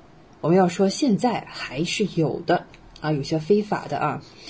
与法国的条约呢是允许天主教在中国传播。签订这些条约之后，中国进口的鸦片数量从三万箱上升到了八点七万箱，这是将近九万箱啊，三倍啊！此后的进口数量呢，在一九零六年啊，稍微下降了一点哈、到了五万箱，这也比三万箱多了好多。一直到第一次世界大战终止，但是其他类型的贸易呢，增长的情况呢，嗯，并不是那么理想。西方的商人把这种增长的不足啊，归咎于中国官员设置了人为的限制。他们还说啊，哎呀，尽管签订了这样那样的条约，你们拥有这样那样的权利啊，广州依旧没有开放贸易。就呃清朝的这个朝廷而言，他们被中国输出的苦力哈所激怒。这些呢，中国的这些劳工在古巴、秘鲁哈条件这样非常恶劣的种植园内劳作。在一八五六年，第二次鸦片战争爆发了，断断续续呢，一直持续到了一八六零年，大概打了四年啊。我们还是那句话，打仗打的是钱粮。这一仗下来之后呢，我们又赔款了。赔完这次之后呢，这个清政府真的是穷了啊！打完第一次鸦片战争，我们还是还是有钱的。英国的指挥官叫额尔金伯爵，我们记住这个人啊，额尔金伯爵和一支法国军队占领了北京。好，不要忘记中文了不得，中文不得了。我是轩轩，下期节目我们再会，再见。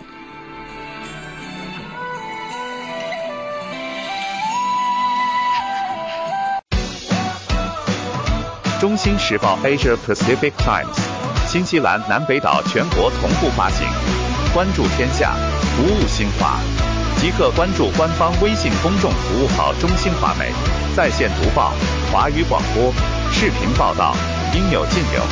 您关心的时政新闻，您关注的生活爆料，您想知道的商业资讯，您想了解的社会百态，离不开您的《中新时报》。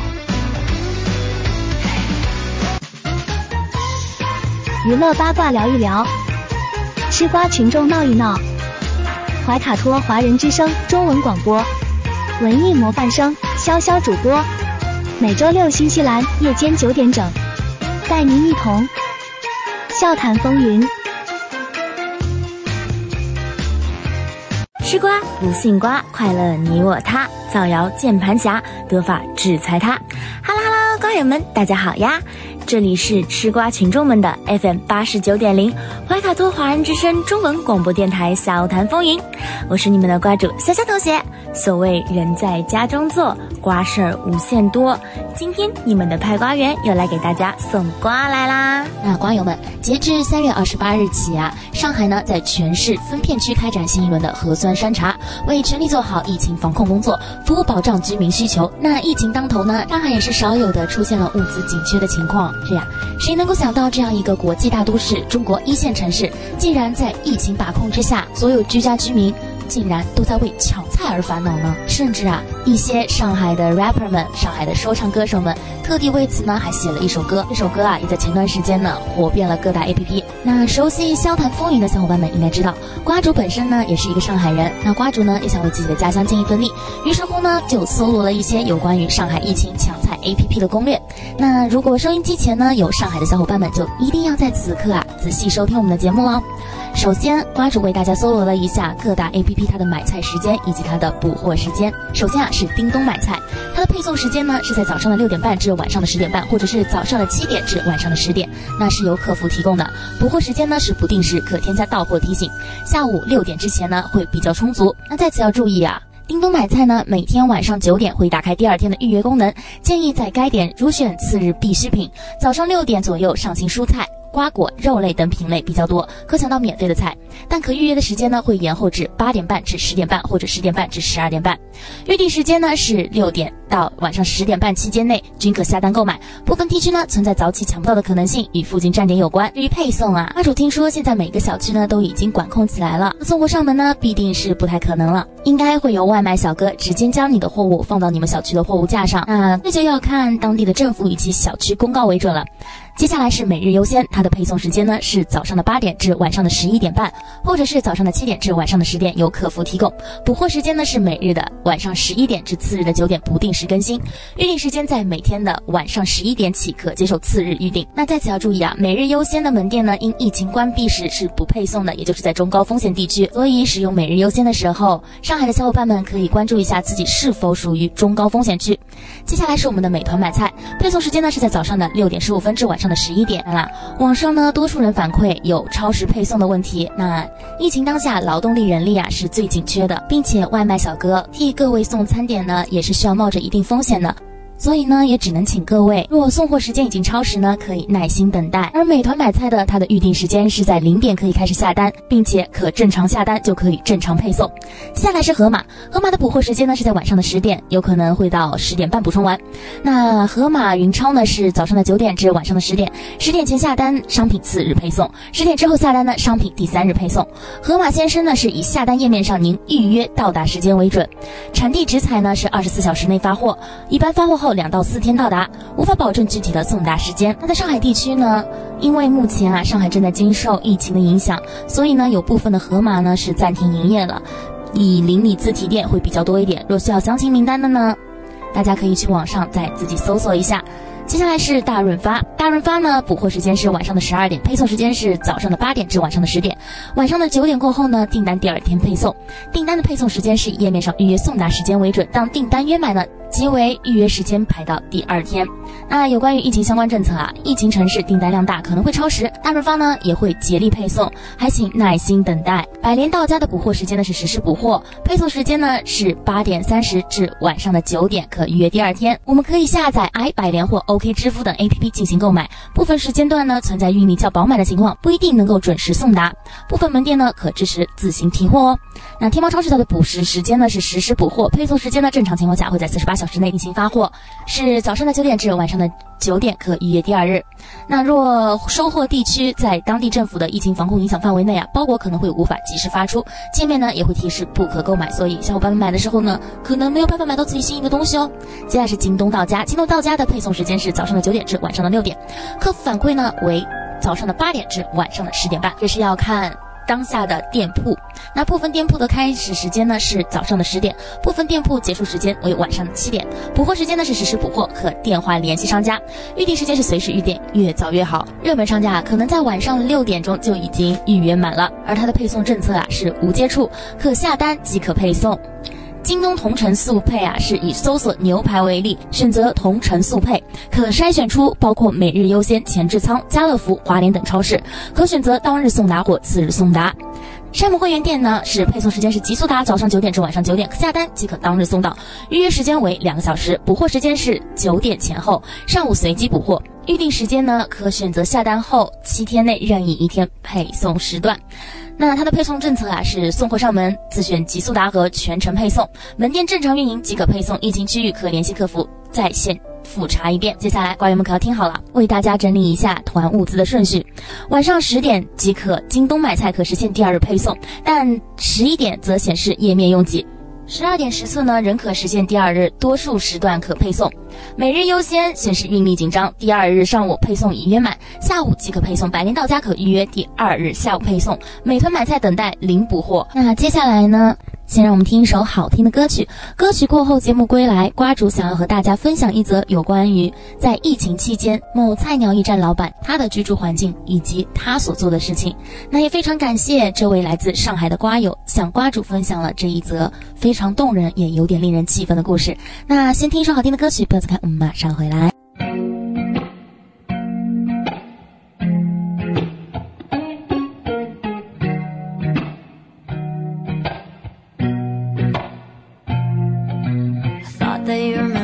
Seems that you forgot. It's hard for me to blame you when you were already lost, oh yeah. I'd have always waiting. Oh yeah, yeah. I See you change your number, that's why you don't get my calls. I gave you all of me, now you don't wanna be involved. Oh yeah, yeah. I really gotta face it. Oh yeah, yeah. I just wanna be the one, but to you are already done. Tell why'd you have to hit and run me? Now I'm all alone crying ugly. You broke my heart just for fun. Took my love and just left me numb. Now it's eight in the morning, eight in the morning, all because of you. Another story that's sad and true. I can feel the pain, can you? You had to be the one to let me to cut me through. Hate to see you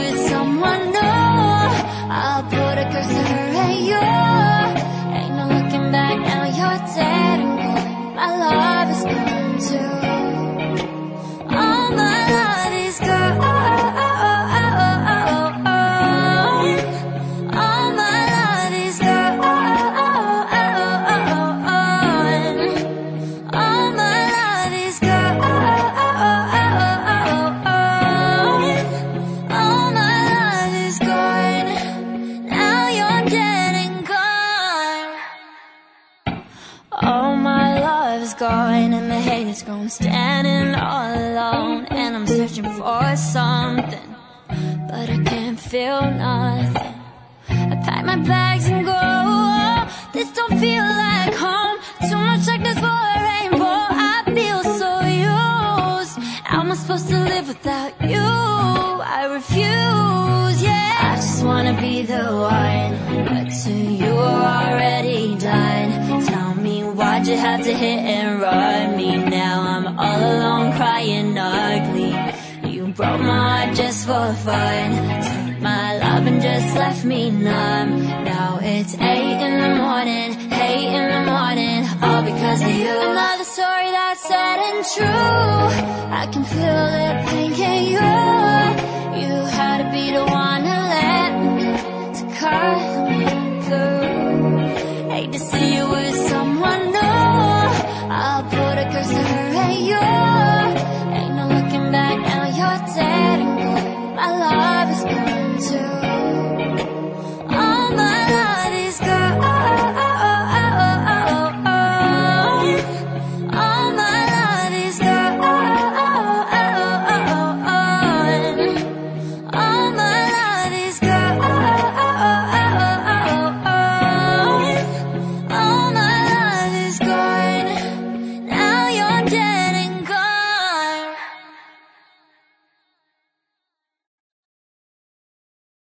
吃瓜群众无限多锁定 FM 八十九点零，怀卡托华人之声中文广播电台笑谈风云。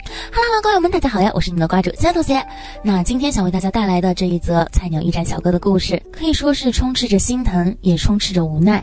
瓜友们准备好了？那故事开始。这是一位简单的快递小哥，是一位平凡的菜鸟驿站站长。他的驿站呢，与他所住的地方其实也不过十几分钟而已。而他所住的地方呢，是这一整片区域第一个沦陷的小区。为了不影响驿站开门，他毅然决然地选择在小区封闭的前一夜不回家，直接住在驿站里。而由于过于着急呢，他的手上只拿了一只作为礼物的冰墩墩，随后便开启了驿站小哥受难记。第一天，什么都没有。于是乎呢，在车里睡了一个晚上。第二天，获得装备一个一点二米长左右的榻榻米垫，两条九十厘米左右的毛地毯，一个猫肚枕头和一条非常非常薄的小被子。好在小哥也比较聪明，将两个货架拼在一起，让榻榻米呢置于货架上，这个便是他的床。这一开始啊，他以为自己呢只要将就将就几天就可以回家了，却不曾想又这么一将就。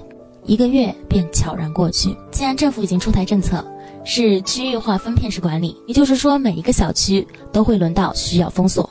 而他们驿站所负责的那个小区呢，也在他住在货架上一个星期之后进入到了封锁时间。进入封锁后啊，许多人呢肯定物资家里都是不充足的，于是乎，这位聪明的驿站站长小哥便带领着他的部下一男一女。开启了他们的另外一个身份——菜摊摊主，真的可谓是将“菜”这个字运用到了极致。而他所进来的菜的实价啊，实际上与他的进货价几乎没有太大的差异，毕竟是为居民服务嘛。他也不想在这个时候赚国难财、疫情财，但也许是因为人力的匮乏，也可能是因为第一次接触，加之可能一开始只是心血来潮，他应该想象不到，原来进菜、卖菜是这么累的一件事情。每天收摊大约是在凌晨一点到一点半左右。当小区居民买完菜，心满意足的进入梦乡之时，驿站小哥呢便带着他的两位部下，对今天的战况啊进行一番清点，并且啊。与商铺老板预约新的菜品，忙完回到驿站呢，差不多是一个三点半，将近四点左右的时间，睡下去，大概估摸着也要四点多了吧。疫情期间，可能居民们也没有其他的事情可以做，收取快递呢，可能已经成为了他们唯一的乐趣，这就导致了原本说好十点开门，现在却是九点半，早早已经开始营业。九点半，先整理完第一批快递，便随着他的店员。一同去进菜拉菜，第一批快递整理完之后呢，回来他们便开始卖菜，卖到大约十二点半左右吧，下午一点半继续，晚上五点半左右，六点半又继续，就这样无限循环的过了头一个多星期。而谁也没有想到，上海这次的疫情来的是那么的猛烈，摆摊呢也成为了聚集性活动。那之下啊，他只能收起线下卖菜。但提供故事的瓜友表示非常庆幸，因为这样呢，他至少可以睡得久一点。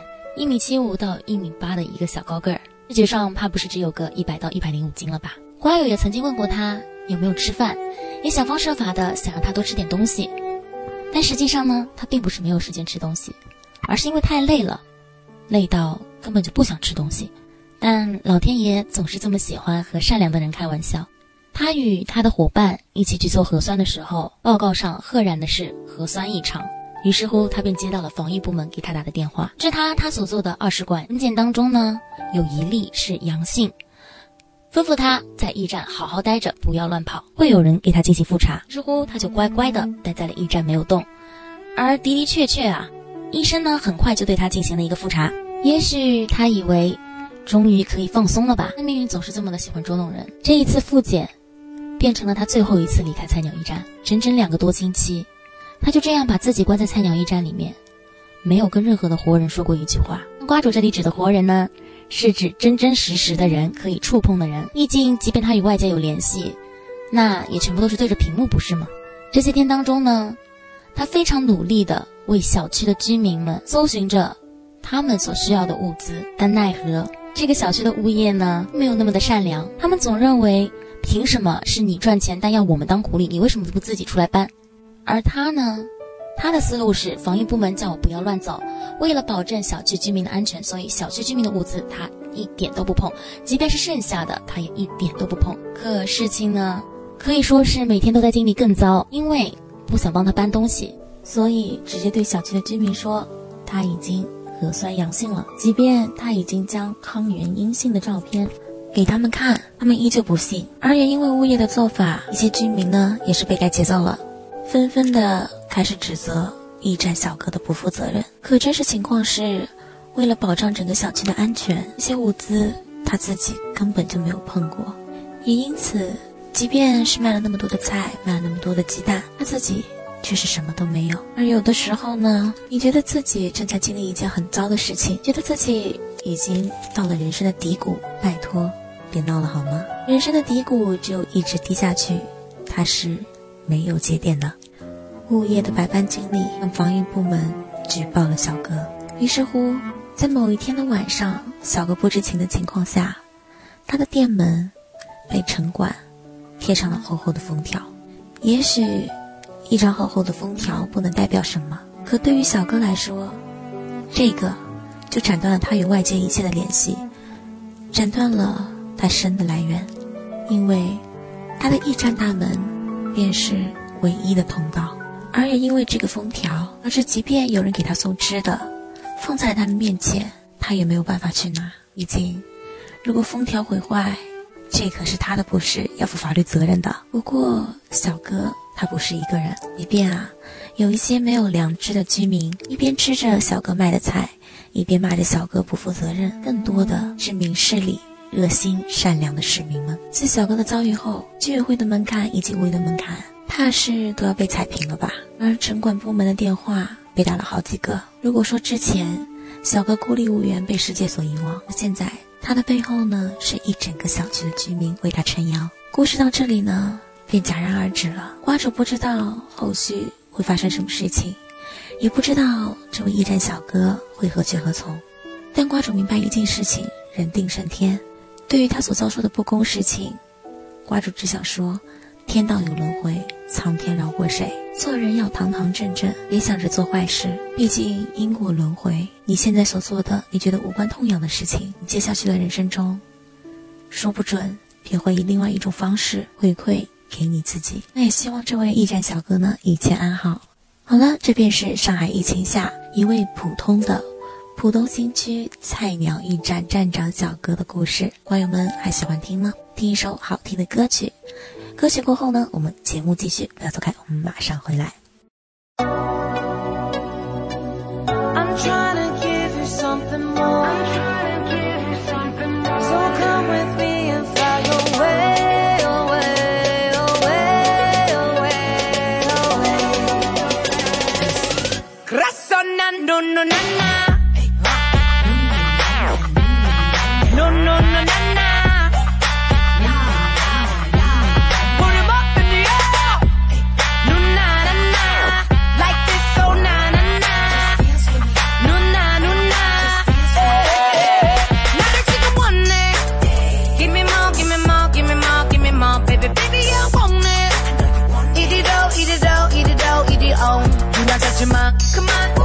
한다면 솔직해져봐 Too much Oh baby what's I got so bad I could give you everything anything Baby can you handle it 뭐라던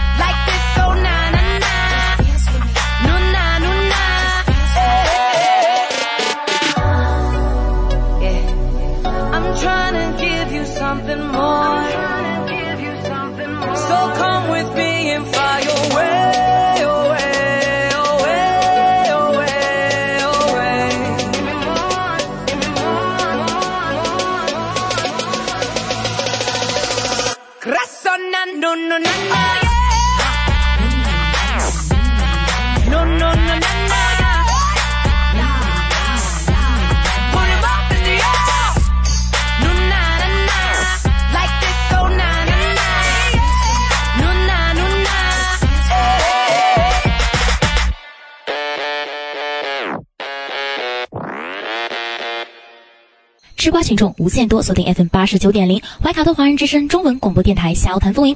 Hello Hello，瓜友们，大家好呀，我是你们的瓜主谢谢同学。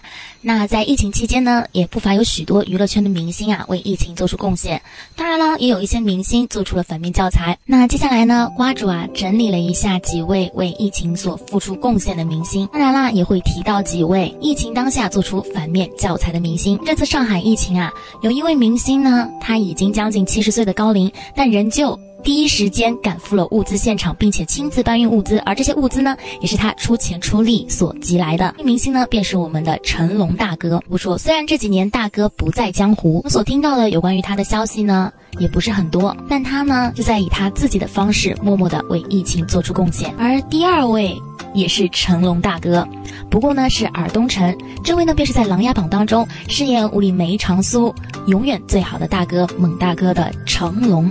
尔东城哦，上海疫情爆发，成龙大哥呢也是第一时间穿上了防护服，作为大白愿者。为各位小区居民们服务。那在这里啊，瓜主呢想要穿插一句，感谢各位大白们为这次疫情所做出的贡献。在这里呢，瓜主仅代表消谈风云向各位大白们说一声，你们辛苦了。与此同时啊，也希望各位大白可以在保障自己生命安全，在做好足够的防护准备之后，比如戴上手套、戴上口罩、戴上防护面罩、戴上帽子，保障自己不健康、自己能够安全的前提下，再为各位服务。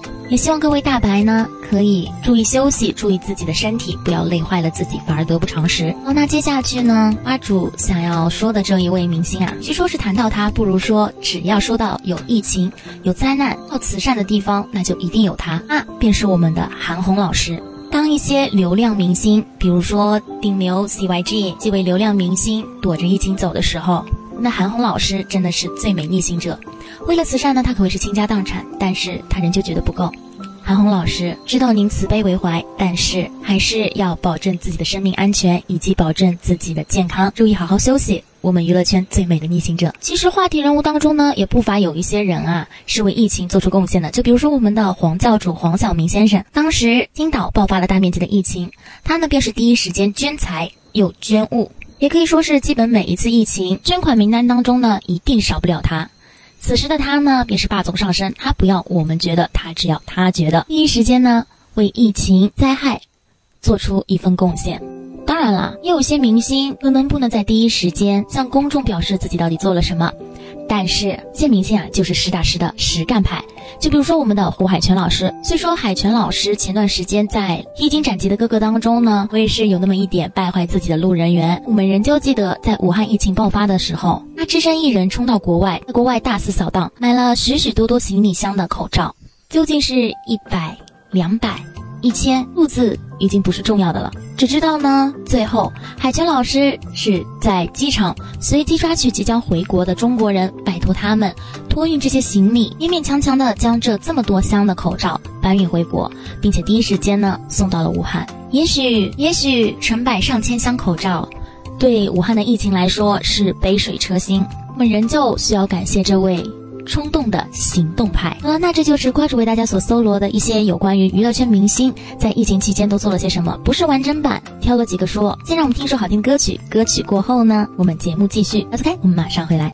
由于时间的关系，由怀卡托华人之声主播潇潇主持的《笑谈风云》就为各位听众播放到这里了。如果有喜欢我们轩轩主持的《中文了不得》和小小主持的《笑谈风云》节目的听众朋友啊，您不妨收听我们每周六周日晚九点钟的首播。在今晚节目开始的时候啊，主播奥斯卡提醒过各位听众，那下周一啊，我们依然会迎来一个公共假日，那就是澳新军团日。从目前我们掌握的天气情况来看，从周六开始啊，一直到周一都是一个完美的大晴天。您如果有外出的计划，可以好好的享受这个冬季来临之前的温暖的小长假了。好了，今晚的节目我们也将告一段落。通过微信公众号“博雅文创”收听节目的听众朋友，您可以继续收听我们带给您的二十四小时精彩的华语广播。今晚主播奥斯卡、小峰、轩轩和潇潇在这里共同祝愿各位听众朋友们晚安。我们下一个黄金时段空中电波再见。怀卡托华人之声，音质天成，悦动人生，伴我随行。怀卡托华人之声，音质天成，乐动人生，伴我随行。You are listening to Waikato Chinese Voices. Follow our radio, share the world. 您正在收听的是 FM 八十九点零怀卡托华人之声广播电台节目，我们在新西兰为您播音。 For more episodes, use the accessmedia.nz app for iOS and Android devices, or subscribe to this podcast via Spotify, iHeartRadio, or Apple Podcasts. This free FM podcast was brought to you with support from New Zealand On Air.